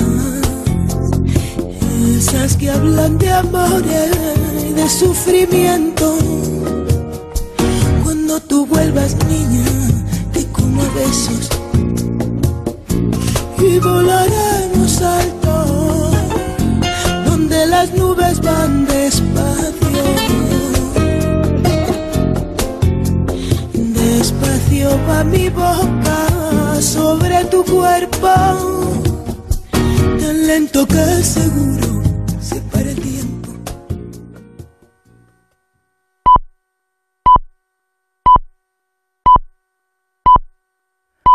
Son las 10 de la noche, las 9 en Canarias. Noticias en Onda Cero. Saludos, buenas noches. El rey recibirá a Pedro Sánchez mañana en el Palacio de Maribén. Felipe VI despachará con el presidente del Gobierno en funciones en la residencia de verano del monarca en Mallorca. El encuentro tendrá lugar a la una de la tarde y será el segundo que Sánchez mantenga en este lugar con Felipe VI. El primero, recordamos, fue en 2018 tras la moción de censura. Además, el jefe del Ejecutivo en funciones también recibirá a colectivos del ámbito de la industria y del turismo dentro de la ronda, ya saben, de contacto que mantiene con representantes de la sociedad civil. Hoy Sánchez se ha comprometido a estudiar la posibilidad de descentralizar instituciones gubernamentales y trasladarlas desde Madrid a otras provincias del interior de España. Sería una medida que no ha concretado más allá de lo que les estamos contando para frenar el despoblamiento de estas zonas. Sánchez ha deslizado esta idea durante una reunión con representantes de las organizaciones del ámbito de la despoblación y reto demográfico. Y sin embargo, algunas de las asociaciones presentes en la reunión ponen en duda la intensidad de este compromiso. Desde la plataforma Teruel existe su portavoz Pepe Polo. ¿Cómo me voy de la reunión? Cuando dentro de tres meses, cuando vea los presupuestos generales del Estado, te diré si me voy satisfecho o ha sido una reunión de bla, bla, bla, bla, bla o hay hechos reales. Vamos a ver, o espero confío de que pueda haber hechos reales después de esta reunión. Más asuntos. La candidata del Partido Popular en Madrid, Isabel Díaz Ayuso, comenzará a gobernar la comunidad a partir del 14 de agosto. Cuenta con los votos del PP, de Ciudadanos y de Vox. El presidente de la Asamblea de Madrid ha propuesto a la aspirante popular para ser investida como presidenta del Ejecutivo madrileño en un pleno que se celebrará los próximos 13 y 14 de agosto, próximos eh, martes y miércoles. Díaz Ayuso cree que su gobierno será histórico. Celebraremos un debate de investidura y a partir de ahí nacerá un nuevo gobierno, un, gobierno histórico, puesto que es un gobierno de coalición que está apoyado a su vez por un partido, que en este caso es Vox, y la otra mujer protagonista de la actualidad política hoy es María Chivite, que ya es presidenta de Navarra. La socialista ha tomado posesión de su cargo con un discurso en el que ha apelado a un diálogo respetuoso y pacífico entre los partidos. Chivite sabe que no se enfrenta a un mandato sencillo después de ser investida el pasado viernes en el Parlamento Autónomo gracias a la abstención de EH Bildu. Hoy ha estado arropada por el secretario de organización del PSOE, ministro de Fomento José Luis Ábalos, y por el titular de Agricultura, Luis Planas, también ha asistido a su toma de posesión el Lendakari Íñigo Urcullo. Emprendo, junto a un gran equipo, un camino que será complejo, en ocasiones difícil y sin duda duro, pero lo hago con más ilusión si cabe porque estoy convencida de que merece la pena recorrerlo, que podemos hacer grandes cosas para nuestra tierra y del exterior les contamos que Donald Trump ha congelado todos los activos del gobierno venezolano en Estados Unidos. El Ejecutivo norteamericano ha hecho público el bloqueo económico en suelo estadounidense al régimen de Maduro. Debido a esta medida, los activos venezolanos no podrán transferirse, pagarse, exportarse ni negociarse de ninguna manera. El consejero de Seguridad Nacional, John Bolton, justifica así la decisión.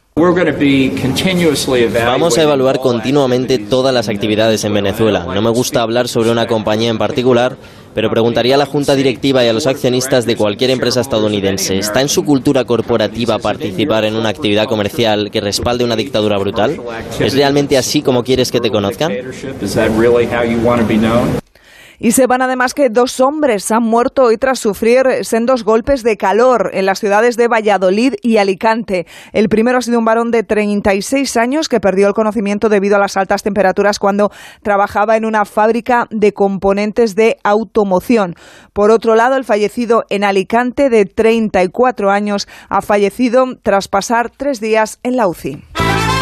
Tiempo ya para la información deportiva, nos lo cuenta todo Ignacio Gea. El Real Betis ha presentado esta tarde a Nabil Fekir. 2.796 personas han dado cita en el acto, donde el francés ha reconocido que el Sevilla se interesó en sus servicios.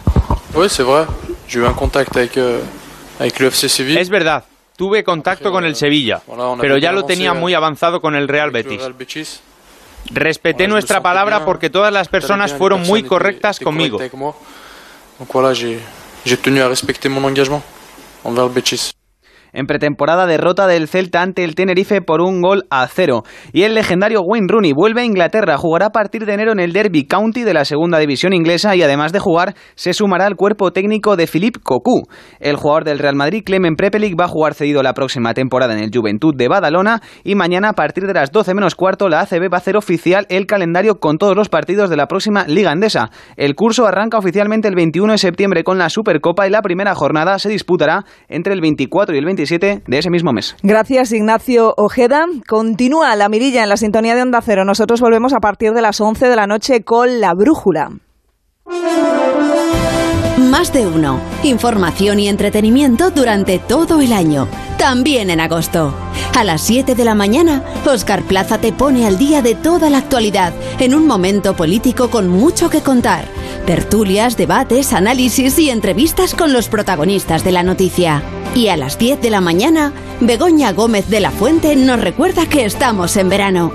Cine y festivales, ecología, viajes, libros, anécdotas divertidas, entrevistas con sorpresas, participación y muy buen humor. Más de uno. En agosto, desde las 7 de la mañana, información y entretenimiento con Oscar Plaza y Begoña Gómez de la Fuente. Te mereces esta radio. Onda Cero, tu radio.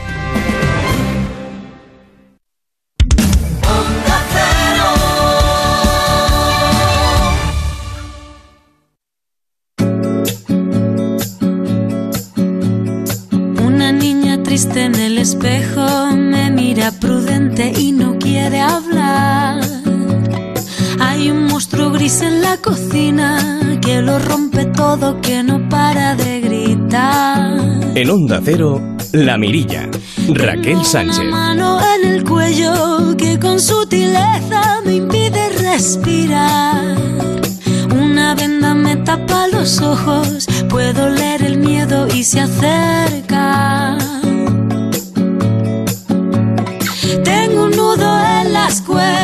Que ensucian mi voz al cantar. Tengo una culpa que me aprieta, se posa en mis hombros y me cuesta andar. Pero dibujé una puerta violeta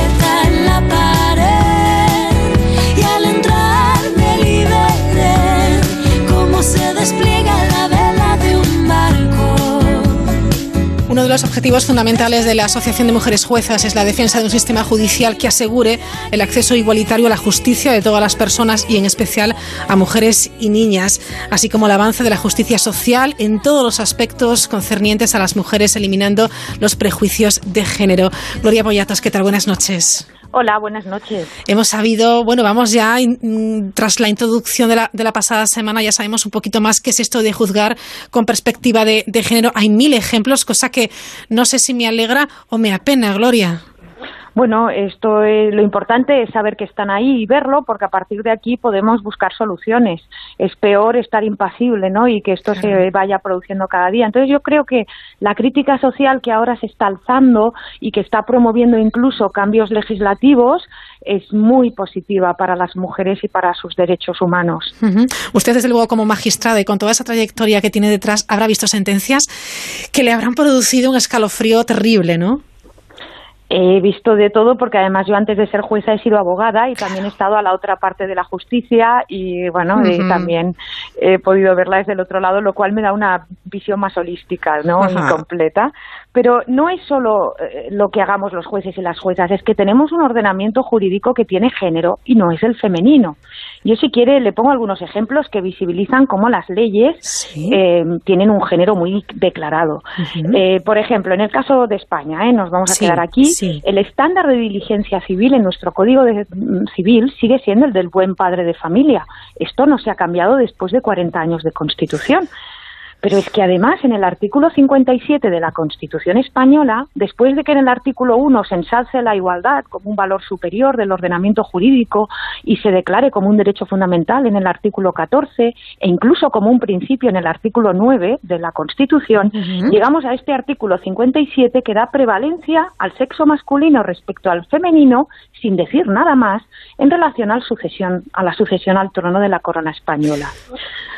Claro, si nos vamos al Código Penal, Tenemos incluso el artículo 149 que define los delitos de mutilación genital femenina, que como todos sabemos solo se puede producir con el sexo femenino y lo describe en masculino. El que a otro tanto le costaba al legislador determinar el género, eh, determinar el sexo biológico. Sí, sí, sí, es impresionante. por ejemplo, Fíjese, otro ejemplo también lo tenemos en el Real Decreto 1971-99, que los oyentes no sabrán cuál es, pero que yo ahora se lo digo, que es el cuadro de enfermedades a efectos de declarar las discapacidades, una norma que yo utilizo muy habitualmente en mi trabajo en la sala. Pues bueno, hay una exclusión expresa de enfermedades feminizadas como por ejemplo la fibromialgia, que afecta más a mujeres que hombres, pero cuando nos llega una trabajadora con fibromialgia, no podemos valorarla a efectos de una discapacidad porque no está en el cuadro valorada. Eh, y hay multitud de ejemplos más, ¿eh? pero estos son solo algunos de son ellos. solo algunos, son solo algunos, pero bueno, está mm. bien eh, subrayarlos para ser conscientes de ello. Bueno, esta noche vamos a hablar, vamos a, prestar bueno un poquito más de atención en prestaciones de género, los cuidadores, los cuidadores o los cuidados familiares y la perspectiva de género también. Claro, em, las prestaciones de género son otro claro ejemplo de que el ordenamiento jurídico está focalizado, en este caso el laboral, eh, para las prestaciones que no son feminizadas, como sí que son las de género. Y de otro lado, cuando refiere a los cuidados, claramente este es un gran ejemplo en el ámbito laboral. Históricamente han sido despreciados los cuidados, que no solo no se tienen en cuenta para nada, ni a efectos curriculares, ni a efectos sociales, ni a efectos económicos, sino que además son penalizados, porque mientras una persona cuida, eh, queda excluida del mercado de trabajo y además se entiende que durante ese tiempo no está incrementando su currículum, por ejemplo, eh, en profesiones intelectuales no sirve para nada, no se tiene en cuenta a efectos de poder promover ascensos profesionales. Es absolutamente terrible. Ejemplos. Venga, vamos a ejemplos claros. Las prestaciones de género a las que yo antes me refería son básicamente eh, la entre otras, ¿eh? hay, hay más, pero voy a centrarme en la prestación de riesgo durante el embarazo y riesgo durante la lactancia. Estas son prestaciones que mm, vinieron de la mano de la Ley de Igualdad al ámbito laboral, porque fíjese que hasta el año 1994 el embarazo era considerado una enfermedad. Eh, lo digo así de claro porque cuando una mujer embarazada por algún motivo, o porque estaba ya muy avanzada, o porque había alguna incompatibilidad, no podía trabajar, tenía que pasar a una situación de incapacidad temporal, una enfermedad, y pasar a percibir unas cantidades que se pagan en esa situación que son del primero al cuarto día cero, del cuarto al veinte día el 60% de la base reguladora del mes anterior, contingencias comunes, y a partir del 21 el 75%, con lo cual una disminución económica importantísima y además la situación, eh, la calificación. Bien, a partir de ahí, em, las prestaciones por riesgo durante el embarazo se abonan en aquellos casos en que bueno, la mujer tiene una incompatibilidad para prestar trabajo en donde esté trabajando, y entonces si la empresa no la puede pasar a otro trabajo que sea compatible con su estado de gestación, en ese caso, pues eh, pasa a percibir estas prestaciones que sustituyen el salario y que se abonan al 100% de la base reguladora del mes anterior, contingencias profesionales, ¿vale? Para que nos entendamos. Fíjese que nos llegó un caso en el año 2016, estas sentencias de abril de 2016, y ahora está en el Supremo, por cierto. Vamos a ver qué dice el Supremo. Pero eh, se trataba de una dependienta que quedó embarazada y se le diagnosticó que el embarazo era de alto riesgo. Eh, esta mujer, fue la prescripción médica era quédese usted en casa, postrada en una cama durante los nueve meses, so pena de perder el bebé si usted hace cualquier trabajo pidió a la empresa eh, bueno pues pasar a una bueno pasar a una situación de eh, cobro de prestaciones de riesgo durante el embarazo porque obviamente no iba a percibir el salario porque no podía trabajar. evidentemente. Y la entidad gestora la, la entidad colaboradora que es son las mutuas que son las que gestionan este tipo de prestaciones le denegó el pago por entender que no tenía ninguna relación con el trabajo. Esto eh, llegó al juzgado social y el juzgado social lo ratificó eh, y dijo que la mujer pues podía pasar a una situación de incapacidad temporal, enfermedad, volvemos a la enfermedad, cobrando lo que se percibe en una situación de enfermedad, que es muchísimo menos que lo que se percibe en riesgo durante el embarazo. De nuevo a penalizar a la mujer. De nuevo a penalizar el embarazo, El embarazo, que solo pasa, que solo lo padecemos, bueno, solo lo Sí. vivimos las mujeres. Vaya. Bien, nos llega a la sala y nosotros lo que hacemos es una interpretación finalística del precepto. Es decir, la creación de este tipo de prestaciones era para cubrir la protección de una situación que, fíjese, sigue siendo vista como una excepción en el mercado de trabajo, en el ámbito laboral. Esto es excepcional y esto es una discriminación de alguna manera porque no eh, es equiparable a otras situaciones que no son propias de, la, de lo femenino, como puede ser, pues yo qué sé, otras prestaciones como o pensiones, ¿no? La invalidez o incluso la incapacidad temporal que se trata igual por igual a hombres y mujeres. Es decir, se le da un trato peor a esta situación y colocan a las mujeres por razón del embarazo en una am, posición eh, retributiva inferior a la que tendrían si trabajasen. ¿Me Sí, sí. explico? Perfectamente, claro. Bueno, pues nosotros lo que hacemos es, haciendo esta interpretación finalística del precepto, eh, bueno, mm, revocamos la sentencia y le damos eh, el derecho a la mujer a poder percibir estas prestaciones, porque entendemos que el riesgo en este caso es el propio estado de gravidez, que debía ser la finalidad básica del percibo de estas cantidades que vienen a sustituir el salario por la imposibilidad manifiesta de la mujer de trabajar justo por el estado de gestación. Bueno, es impresionante. Es impresionante Ah. a- a- hasta qué punto hemos llegado, ¿no? O, o se llega.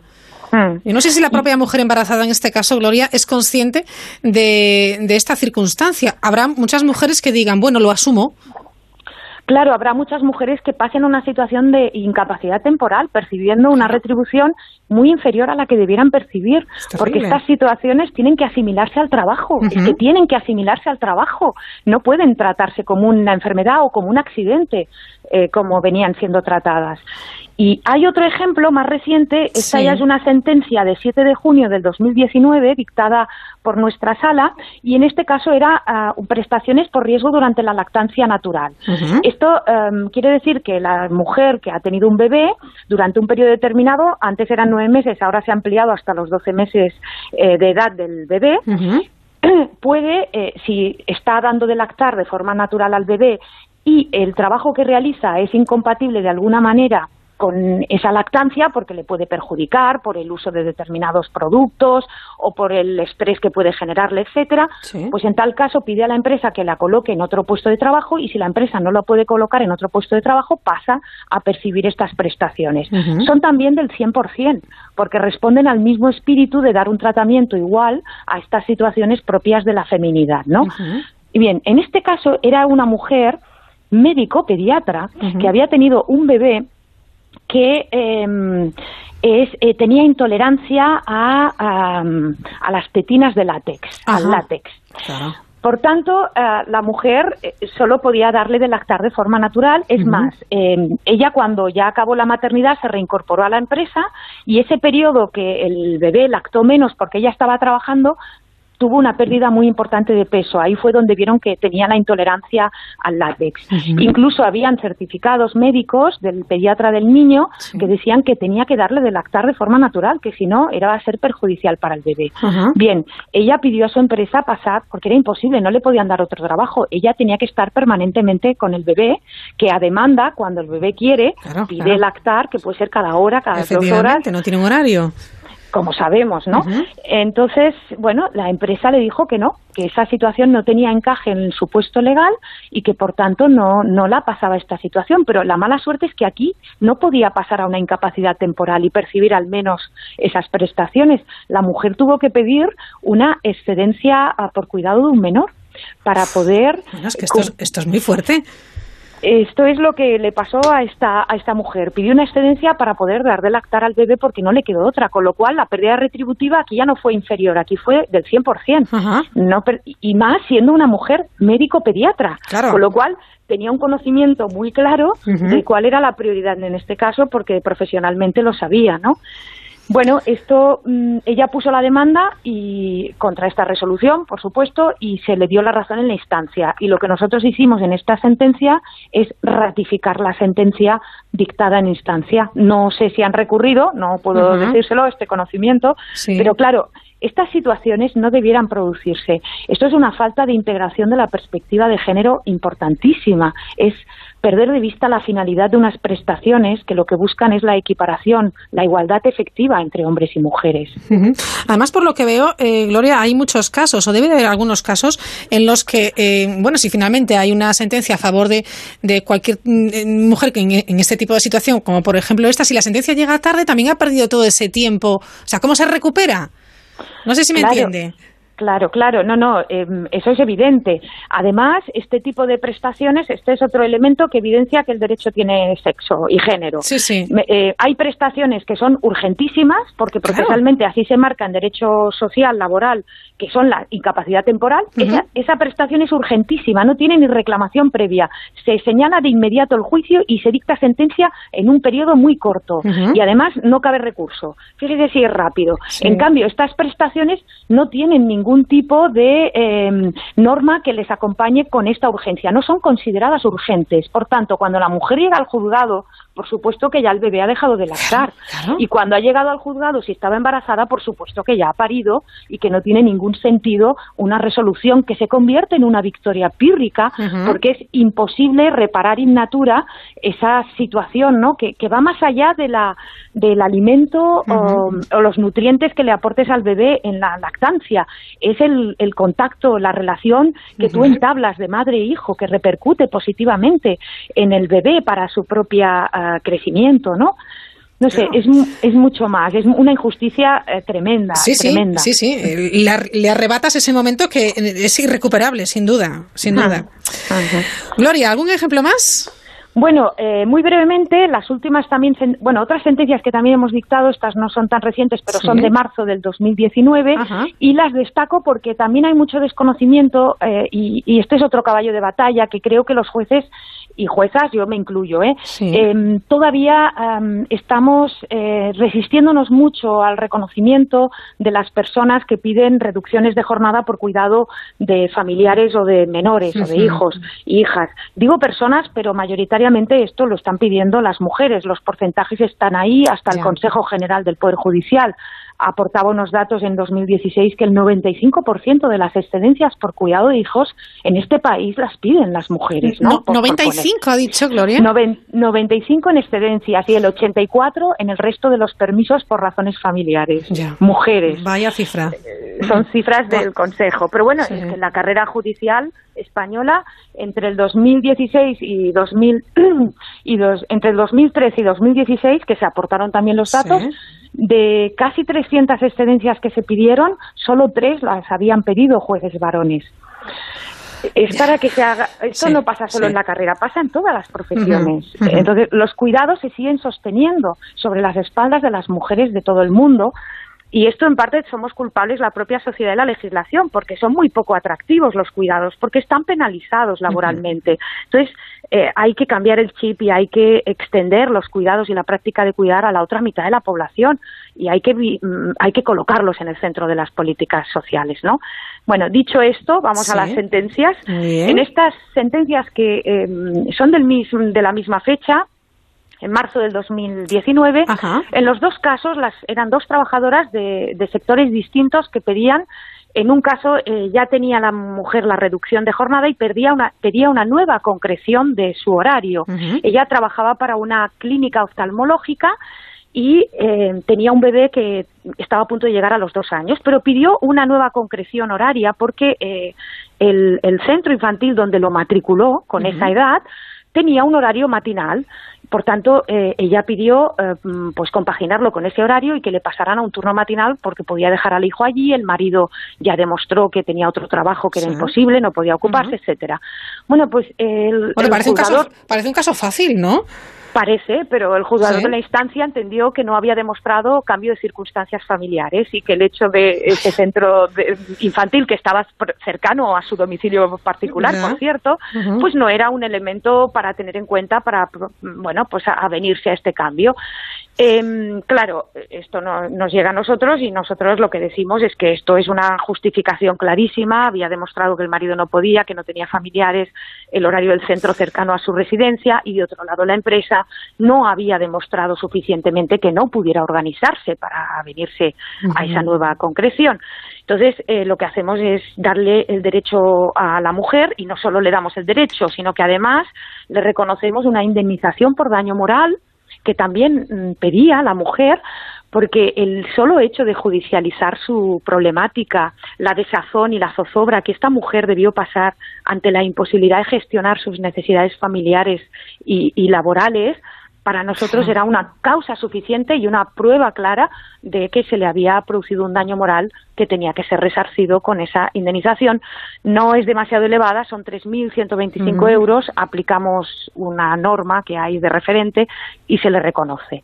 Y el otro caso, que es semejante a este pero un poco distinto, es una dependienta de una ah, importantísima multinacional textil española, no voy a decir el nombre, aunque es posible que eh, los oyentes puedan imaginarse eh, qué, eh, qué entidad ¿Cuál puede ser? ¿Cuál puede ser? ¿Cuál puede ser? Vale, vale. Bueno, pues esta señora pedía las dos cosas, reducción de jornada y concreción horaria. El bebé tenía cinco meses. Sí. Y alegó el mismo motivo.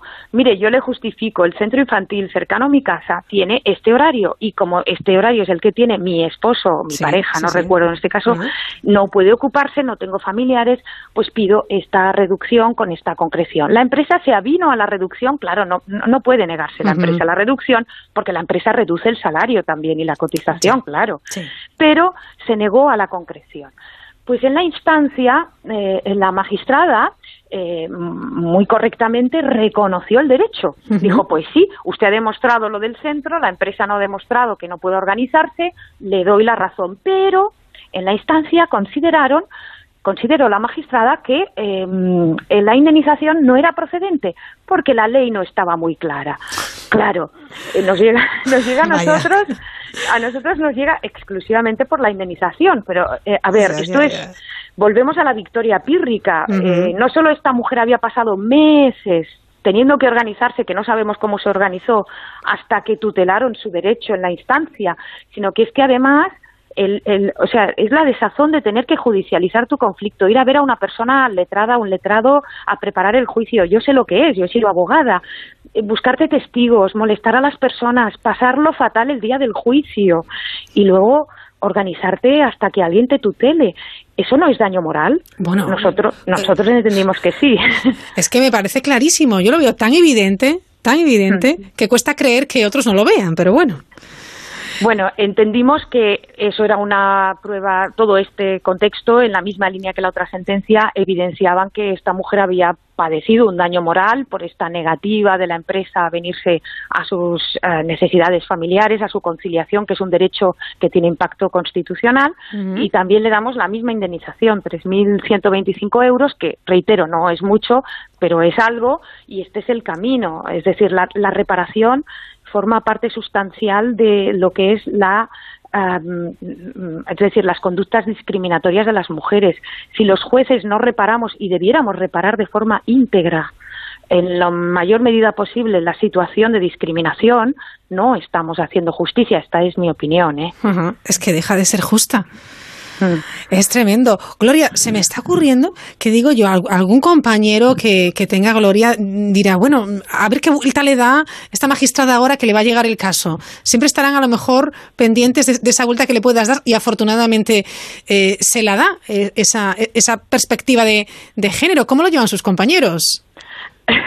bueno, eh, ya le como he dicho, a veces convenzo, a veces no convenzo, no, no, no, pasa nada. O sea, formar parte de un tribunal y de una sala enriquece mucho porque tienes otras posiciones e incluso a veces si vas errónea, pues te pueden hacer eh, ver que, que vas eh, equivocada. Ajá. Lo que pasa es que es cierto que, bueno, sí, eh, la perspectiva de género ahora está- eh, es decir, es- ya lleva mucho tiempo y mucho recorrido en otros países. Sí. En España no lleva tanto recorrido y se ve como una novedad, pero esto viene de muy lejos y hay países ya que tienen hasta protocolos para juzgar con perspectiva de género. Entonces, sí que es cierto que hay todavía un cierto rechazo que yo creo que se debe más al con todos los respetos, ¿eh? Al desconocimiento de cómo funcionan los derechos humanos y el derecho internacional, ¿no? Claro, sí. Porque hay unos principios que tienen que aplicarse con estos derechos humanos que no los tenemos tan al día como pueden ser pues lo- lo- los derechos constitucionales de nuestra. Constitución o nuestras leyes eh, internas, Ujú. etcétera. Entonces, yo es cuestión, yo creo que es cuestión de, de el paso del tiempo y la sensibilización en la propia carrera judicial para que integren más la perspectiva de género y también el legislador nos tiene que ayudar, ¿eh? Sí. Porque como hemos Sí. visto al principio, las leyes todavía recogen muchas eh, secuelas y no tan secuelas, a veces de forma más clara, eh, discriminatorias respecto a las mujeres, tratos que son excluyentes, distintos y en definitiva con un impacto claro negativo respecto a ellas en relación a ellos. Estaría bien y, y creo que lo, lo hacen muy bien también desde, desde esta Asociación eh, de Mujeres Juezas de, de España, Gloria, ya para finalizar, el tema de educar, no solamente educar ya en el- ámbito judicial, sino en los chavales, ¿no? En, en- Claro. en los, en los estudiantes, vaya. Sin duda alguna, ah, es decir, eh, la, yo el otro día también se lo decía a un compañero suyo Sí. periodista, el enfoque y el abordaje que hemos de tener con la violencia de género no está tanto en, en los juzgados, está en la prevención, porque Claro. es que los jueces y las juezas ya no podemos eh, reparar in natura la situación generada, ya no podemos devolver a aquella madre a los hijos, ya no podemos devolverle la vida a aquella mujer o aquella mujer que ha sido violada, que nunca en la vida va a olvidar esa, esa, esa situación terrible ¿no? de una violación. Entonces, eh, es la educación, es el cambio, eh, el cambio cultural. El cambio cultural es el que tiene que hacernos avanzar. Hemos de conseguir convencer desde los centros de educación, desde las escuelas, pero también socialmente. Y aquí ustedes, los periodistas, también tienen su parte. sí, sí, sí, ¿eh? sin duda. Quiere decir que hay que hablar de otra manera, no hay que cosificar a las mujeres continuamente, hay que visibilizar a las mujeres en los libros de historia, que no están, hay que visibilizar a las mujeres en los lugares importantes donde se toman decisiones, en la foto de la justicia. En, esto es, yo creo que hay que acabar con la cultura de la devaluación de la imagen de la mujer. Mujer muchas veces invisible y no puede ser. Gl- Gloria, ¿lo dejamos eh, por esta noche aquí? Pues me parece bien, me ¿Sí? parece bien. Por hoy yo creo que ya tiene bastante la audiencia, ¿eh? seguro que sí, seguro que, que lo repasará después. Eh, lo vamos a, a- a colgar en la página web, por cierto, para que si tienen o- ocasión o, o les apetece, bueno, pues lo vuelvan a, a escuchar. Gloria Pollatos, gracias y buenas noches. Gracias a ustedes, buenas noches. Ponte de verano con la mirilla en Onda Cero. Buenas, vengo de Securitas Direct a instalar la alarma. Gracias por venir tan rápido. Necesito instalarla hoy urgentemente. No se preocupe. ¿Ha sufrido algún robo? No, no, es que nos vamos mañana de vacaciones y queremos dejarla puesta para irnos tranquilos. Protege lo que más importa con Securitas Direct, la compañía que responde en segundos. Llama ahora al 945 45 45 o calcula online en securitasdirect.es. Bienvenidos al juego los anillos. Llega un nuevo concurso. Cinco anillos que utilizarán en cada una de las fases del programa. Cuanto más pequeño es el anillo, más difícil será encontrar la respuesta en la pantalla, pero más dinero acumularán en su marcador. Presentado por Jorge Fernández. El juego de los anillos. Estreno mañana a las 11 menos cuarto de la noche en Antena 3. Dejar de leer durante los meses de verano puede afectar al aprendizaje de los niños. Para que descubran la magia de la lectura, no olvides leerles cuentos en voz alta y acompañarles con tu libro o visitar la biblioteca para que sean ellos quienes elijan cuál será su próxima aventura. Porque leer más es vivir más. Fundación A3 Media y Crea Cultura juntos por la lectura. Este verano, asómate a la mirilla en Onda Cero. Radio.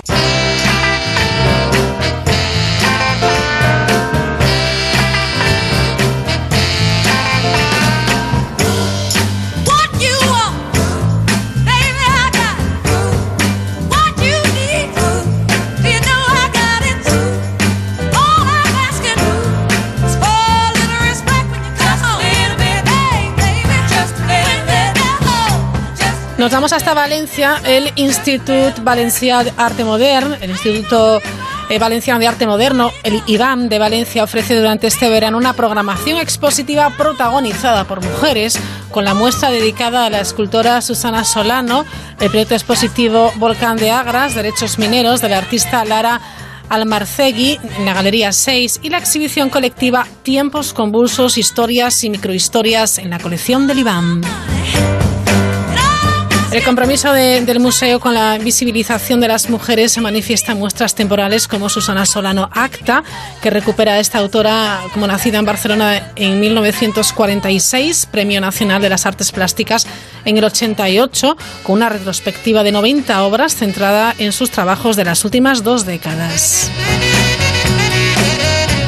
Otra mujer, como decíamos, la artista Lara Almarcegui, nacida en Zaragoza en el 72, ha desarrollado el proyecto Volcán de Agras, Derechos Mineros, en el que ha transportado 25 toneladas de lava hasta la Galería 6 del IBAM para reflexionar sobre el territorio, el pasado y el origen de lo construido.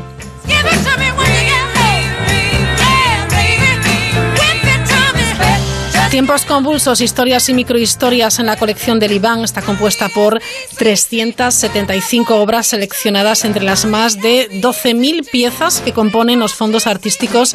Reúne el mismo porcentaje de obras de artistas de ambos sexos. Entre las mujeres que forman parte de esta exposición destacan nombres como Martha Rosler, Dora García, Carmen Calvo, Victoria Civera, Annette Messager, Esther Ferrer o Mona Hatoum.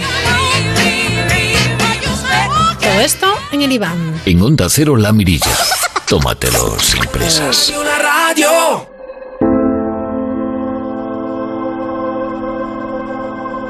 Ahora yo que vine a hacer el mundo, que mi latido es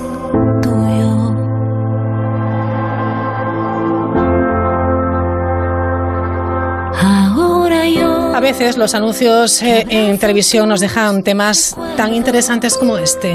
callo tus secretos, siento terror, no comprendo por qué escupes veneno, me dejas Una marca de cerveza que, bueno, pues eh, realiza una campaña publicitaria con un objetivo y es concienciar sobre los océanos, la necesidad de concienciación sobre el cuidado de los mares. Hoy seguimos hablando de mares. Este anuncio que, por cierto, de la tele que se grabó íntegramente en espacios naturales, en las aguas del mar de Chipre.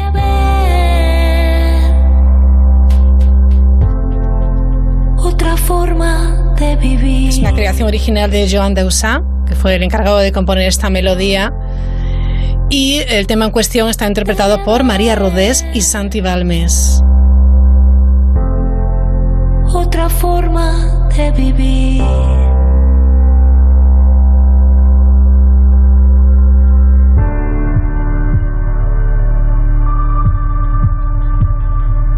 Soy yo, con miedo y sin razón, y apenas corazón,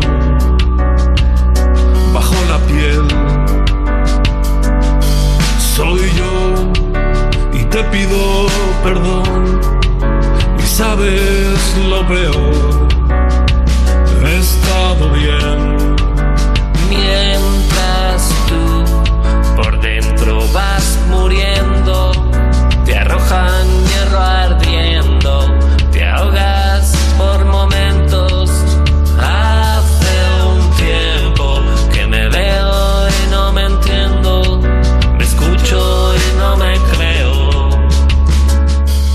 Enseguida nos vamos hasta Barcelona para hablar de áreas marinas protegidas. Otra forma de vivir.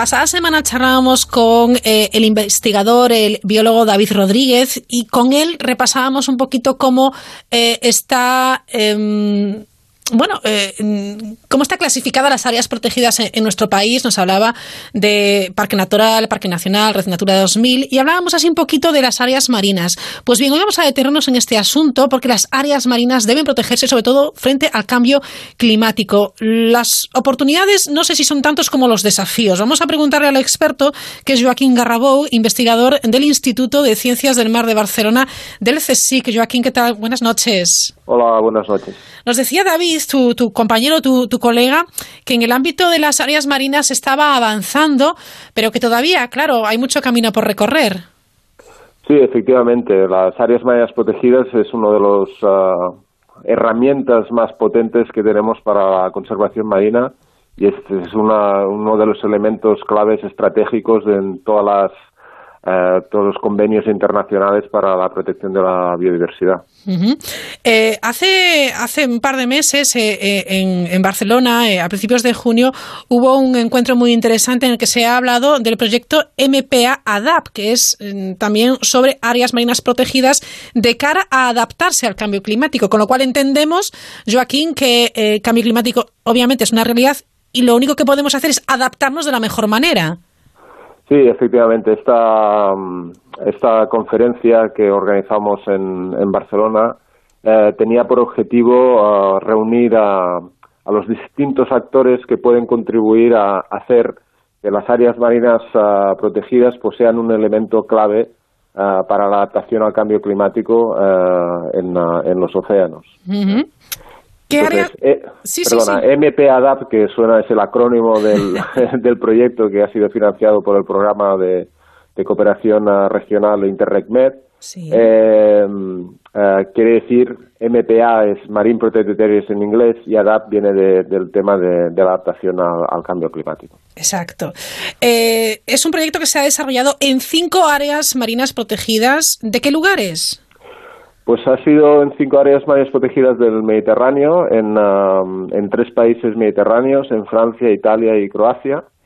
y están situadas en, en distintos contextos ambientales, digamos, en zonas más de aguas frías, en zonas de aguas ah, calientes, por ejemplo, aguas calientes ah, había una reserva que estaba cerca del canal de Sicilia y una que estaba en, la- el norte de- del Adriático, en Croacia, y hay unas diferencias de, muy, muy importantes en, temas de temperatura, pero también ah, de contextos socioeconómicos distintos, pues son tres países distintos, con economías, ah, con motores económicos distintos, y lo que pretendíamos en el, en el proyecto es cómo las áreas marinas protegidas, ah, cuál es su vulnerabilidad al cambio climático, porque están sufriendo, no, no podemos aislar las áreas marinas protegidas de los, de- del aumento de la temperatura en el mar, pero sí que ah, el proyecto lo que ha desarrollado es cómo eh, qué acciones se pueden llevar a cabo o implementar en las áreas marinas protegidas para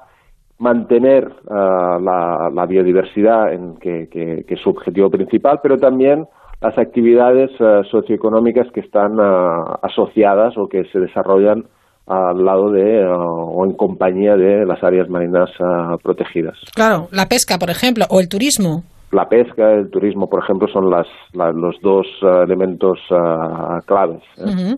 ¿No es complicado eh, combinar o buscar ese equilibrio entre, entre la biodiversidad y los aspectos socioeconómicos? Lo digo porque, claro, los intereses son diferentes, aunque deberían ir siendo los mismos, ¿no? Trabajar de manera conjunta. No sé si es posible poner de acuerdo a un pescador y a un científico con un submarinista. Sí, bueno, de hecho esta, eso ha, ha sido uno de los ah, temas ah, estrella, digamos, en, eh, en la conferencia, ¿no? Cómo compatibilizar a los- el- la, la conservación y los usos que o los servicios que nos está proveyendo la, la naturaleza, ¿no?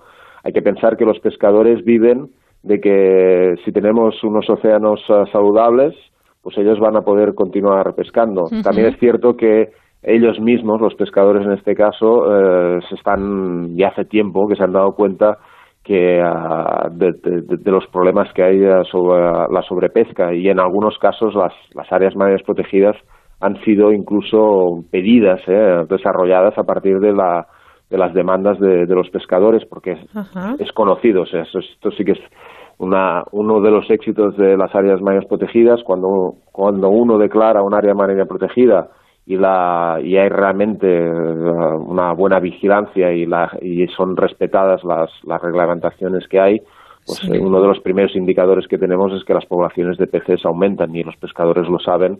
Entonces es una es un, es un ellos eh, quieren promover este tipo de, de iniciativas. Luego, evidentemente, siempre hay zonas de conflicto, pero o temas de conflicto, pero la base en este sentido es positiva. Fantástico. El- la, la, la- perdona, eh, la particularidad del, Sí. del proyecto MPADAP ya no es tanto si declaramos o no declaramos a las áreas marinas protegidas, sino que cómo estos cambios ambientales, esta- el cambio climático, está puede afectar a, a la conservación de, de la- de- las, de las poblaciones de peces, de la biodiversidad de las áreas marinas protegidas y cómo esto eh, puede afectar a las actividades ah, socioeconómicas. Y en- voy a ponerte un ejemplo. En el Sí. Mediterráneo eh, hay eh, es un punto, lo que llamamos un punto caliente para la- el tema de las invasiones ah, biológicas. Ujú. Sabes que a través del canal de Suez están entrando especies ah, tropicales que con el calentamiento del, del Mar Rojo, que con el, el calentamiento de las aguas, pues están encontrando que el Mediterráneo mm, pues no está tan mal y de hecho está, está siendo un problema muy importante. Estamos, por ejemplo, hay especies de peces globo que están ah, otro- o peces ah, ah, que llamamos peces conejo, her- herbívoros, que están completamente cambiando la, la- la estructura y el funcionamiento de los ecosistemas.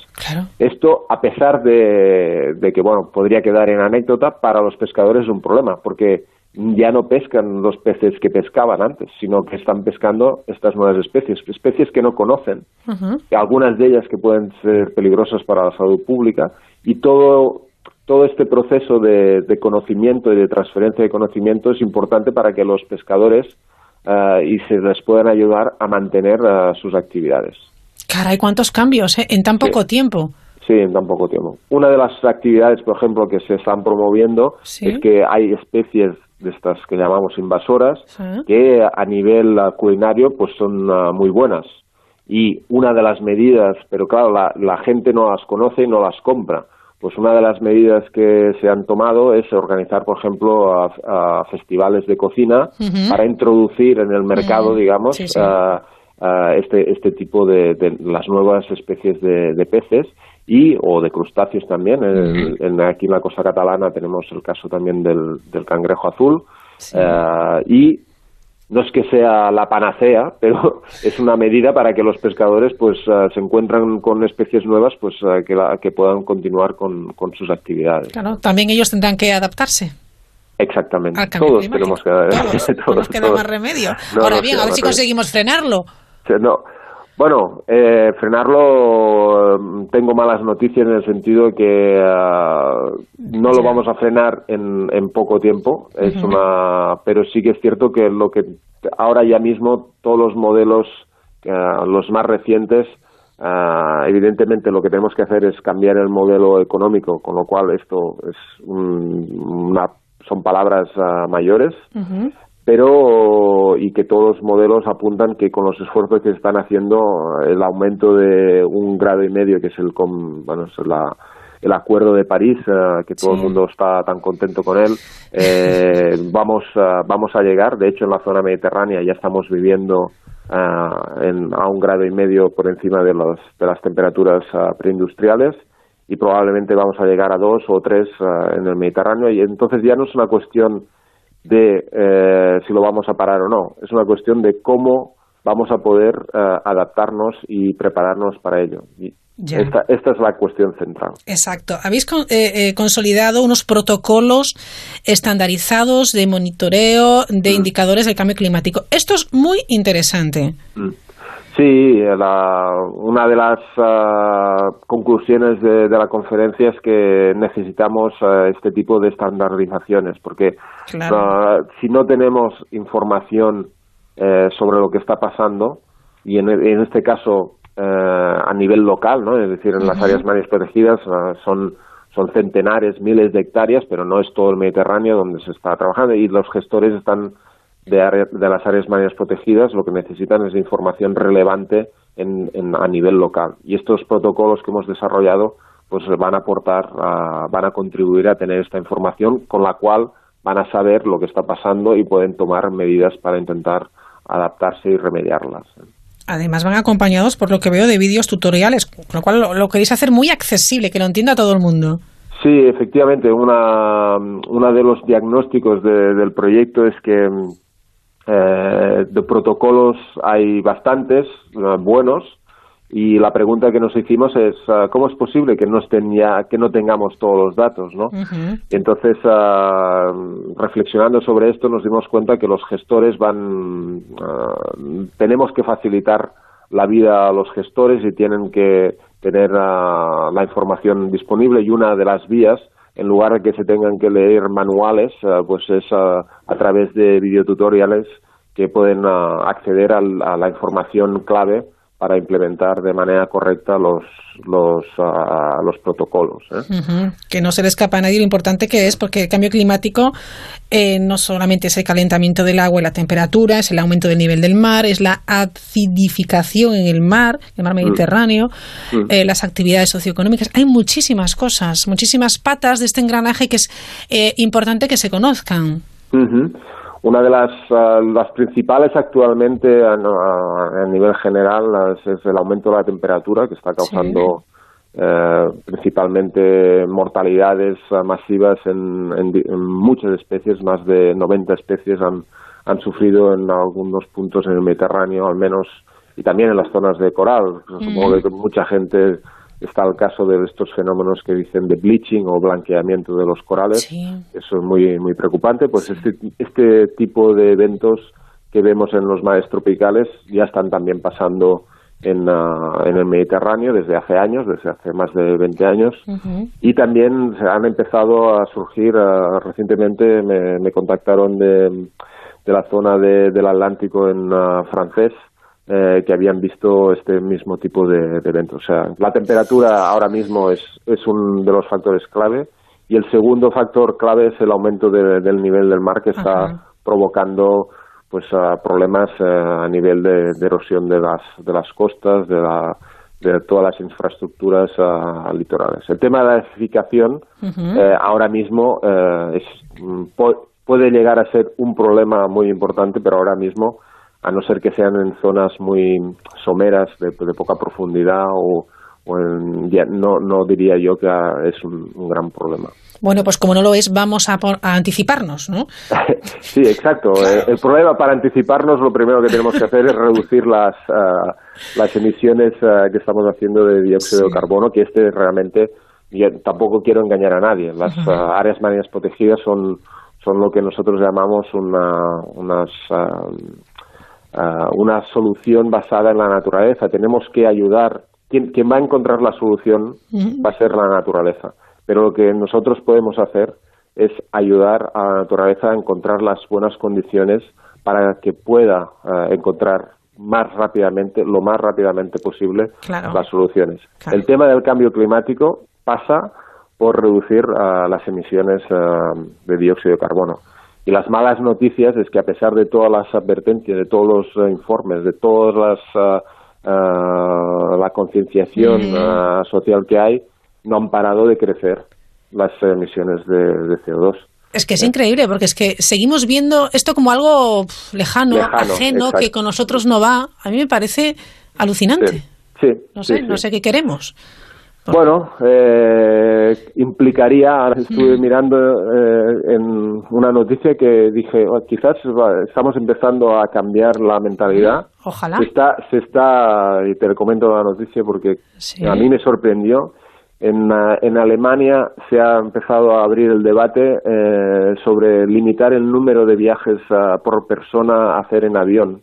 Porque sabéis que la, los el transporte aéreo es una de las fuentes ah, de emisiones Sí. ah, fuertes Sí. y eh, en Alemania se ha abierto no sé dónde ha llegado, pero Qué se ha abierto la- de decir, ah, quizás ah, no puede ser esto de los vuelos tan baratos, no puede ser esto de que todo el mundo pueda coger, bueno, todo el mundo, que, que, que Sí, sí, te- que- te entendemos, que- sí. Sí, eh, exacto. ¿eh? Es muy interesante el debate, pero en cuanto a uno eh, parece que le vas a quitar sus libertades o sus derechos, Sí. aquí entramos en un... En un en- es tan difícil, Joaquín, ¿verdad? Sí, sí, sí, sí. Pero bueno, yo creo que. eh, Pero está bien esta, mesa, ¿eh? Exactamente. Y esta entrevista que me estás haciendo, pues es un- una. Puede ser, ah, yo creo que la, la, sensibilización, Hmm. la sensibilización y la información de, de todos Sí. eh, es importantísimo para entender que cuando se, da- se vayan a tomar medidas, pues sean ah, mejor ah, acogidas y que la gente las entienda y que vea realmente el interés ah, de, de, de tomar esta de- de medidas que pueden afectar efectivamente nuestro modo de vida, pero que a, a término eh, va- van a garantizar ah, unos estándares de vida para el futuro ah, mucho mejores. ¿no? Efectivamente, que algo sí está en nuestra mano, ¿eh? que no pensemos que no. Exactamente. Joaquín eh, Garrabou, gracias por estar con nosotros esta noche. De verdad ha sido un placer charlar, charlar contigo. Seguid investigando mucho en el Instituto de Ciencias del Mar de Barcelona y seguiremos haciéndonos eco, por supuesto, de estas investigaciones y estos estudios tan importantes. ¿De acuerdo? Muy bien. Muchísimas gracias por, la, por el tiempo que nos habéis dedicado. Un placer. Buenas Eh, noches. Buenas noches.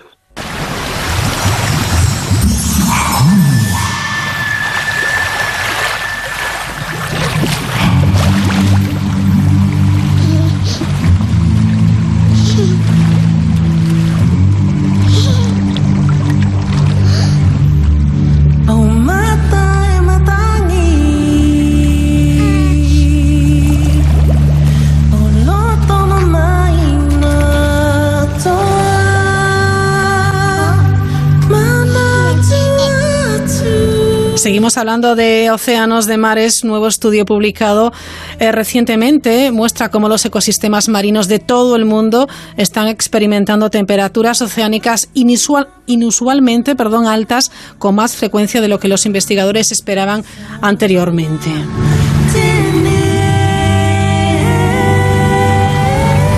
El director científico del Instituto de Investigación del Golfo de Maine en Estados Unidos es el señor, el doctor Andrew Percy.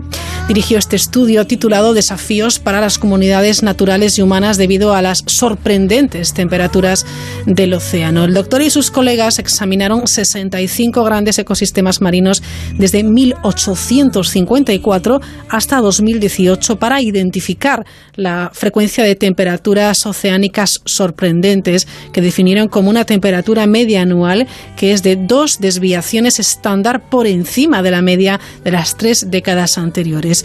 Los investigadores identificaron estas sorpresas en todo el mundo, incluido el Ártico, el Atlántico Norte, el Pacífico Oriental y fuera de Australia. Además, estos eventos de calentamiento ocurrieron casi al, doble de la tasa que esperaban los científicos.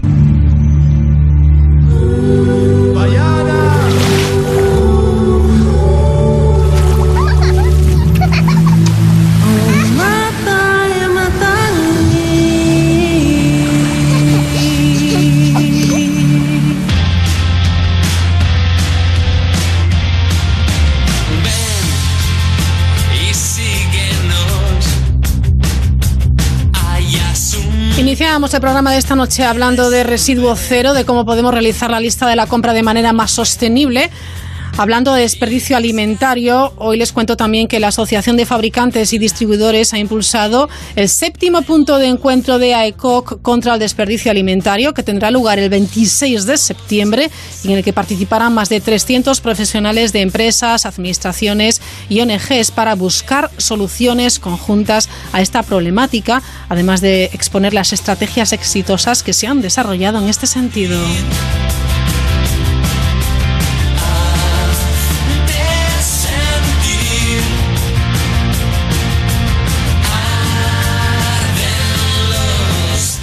Miquel Erenchullar de Madrid nos despedimos por esta noche. Mañana regresamos a la mirilla. Como siempre, les invitamos a que se asomen, a que sean curiosos.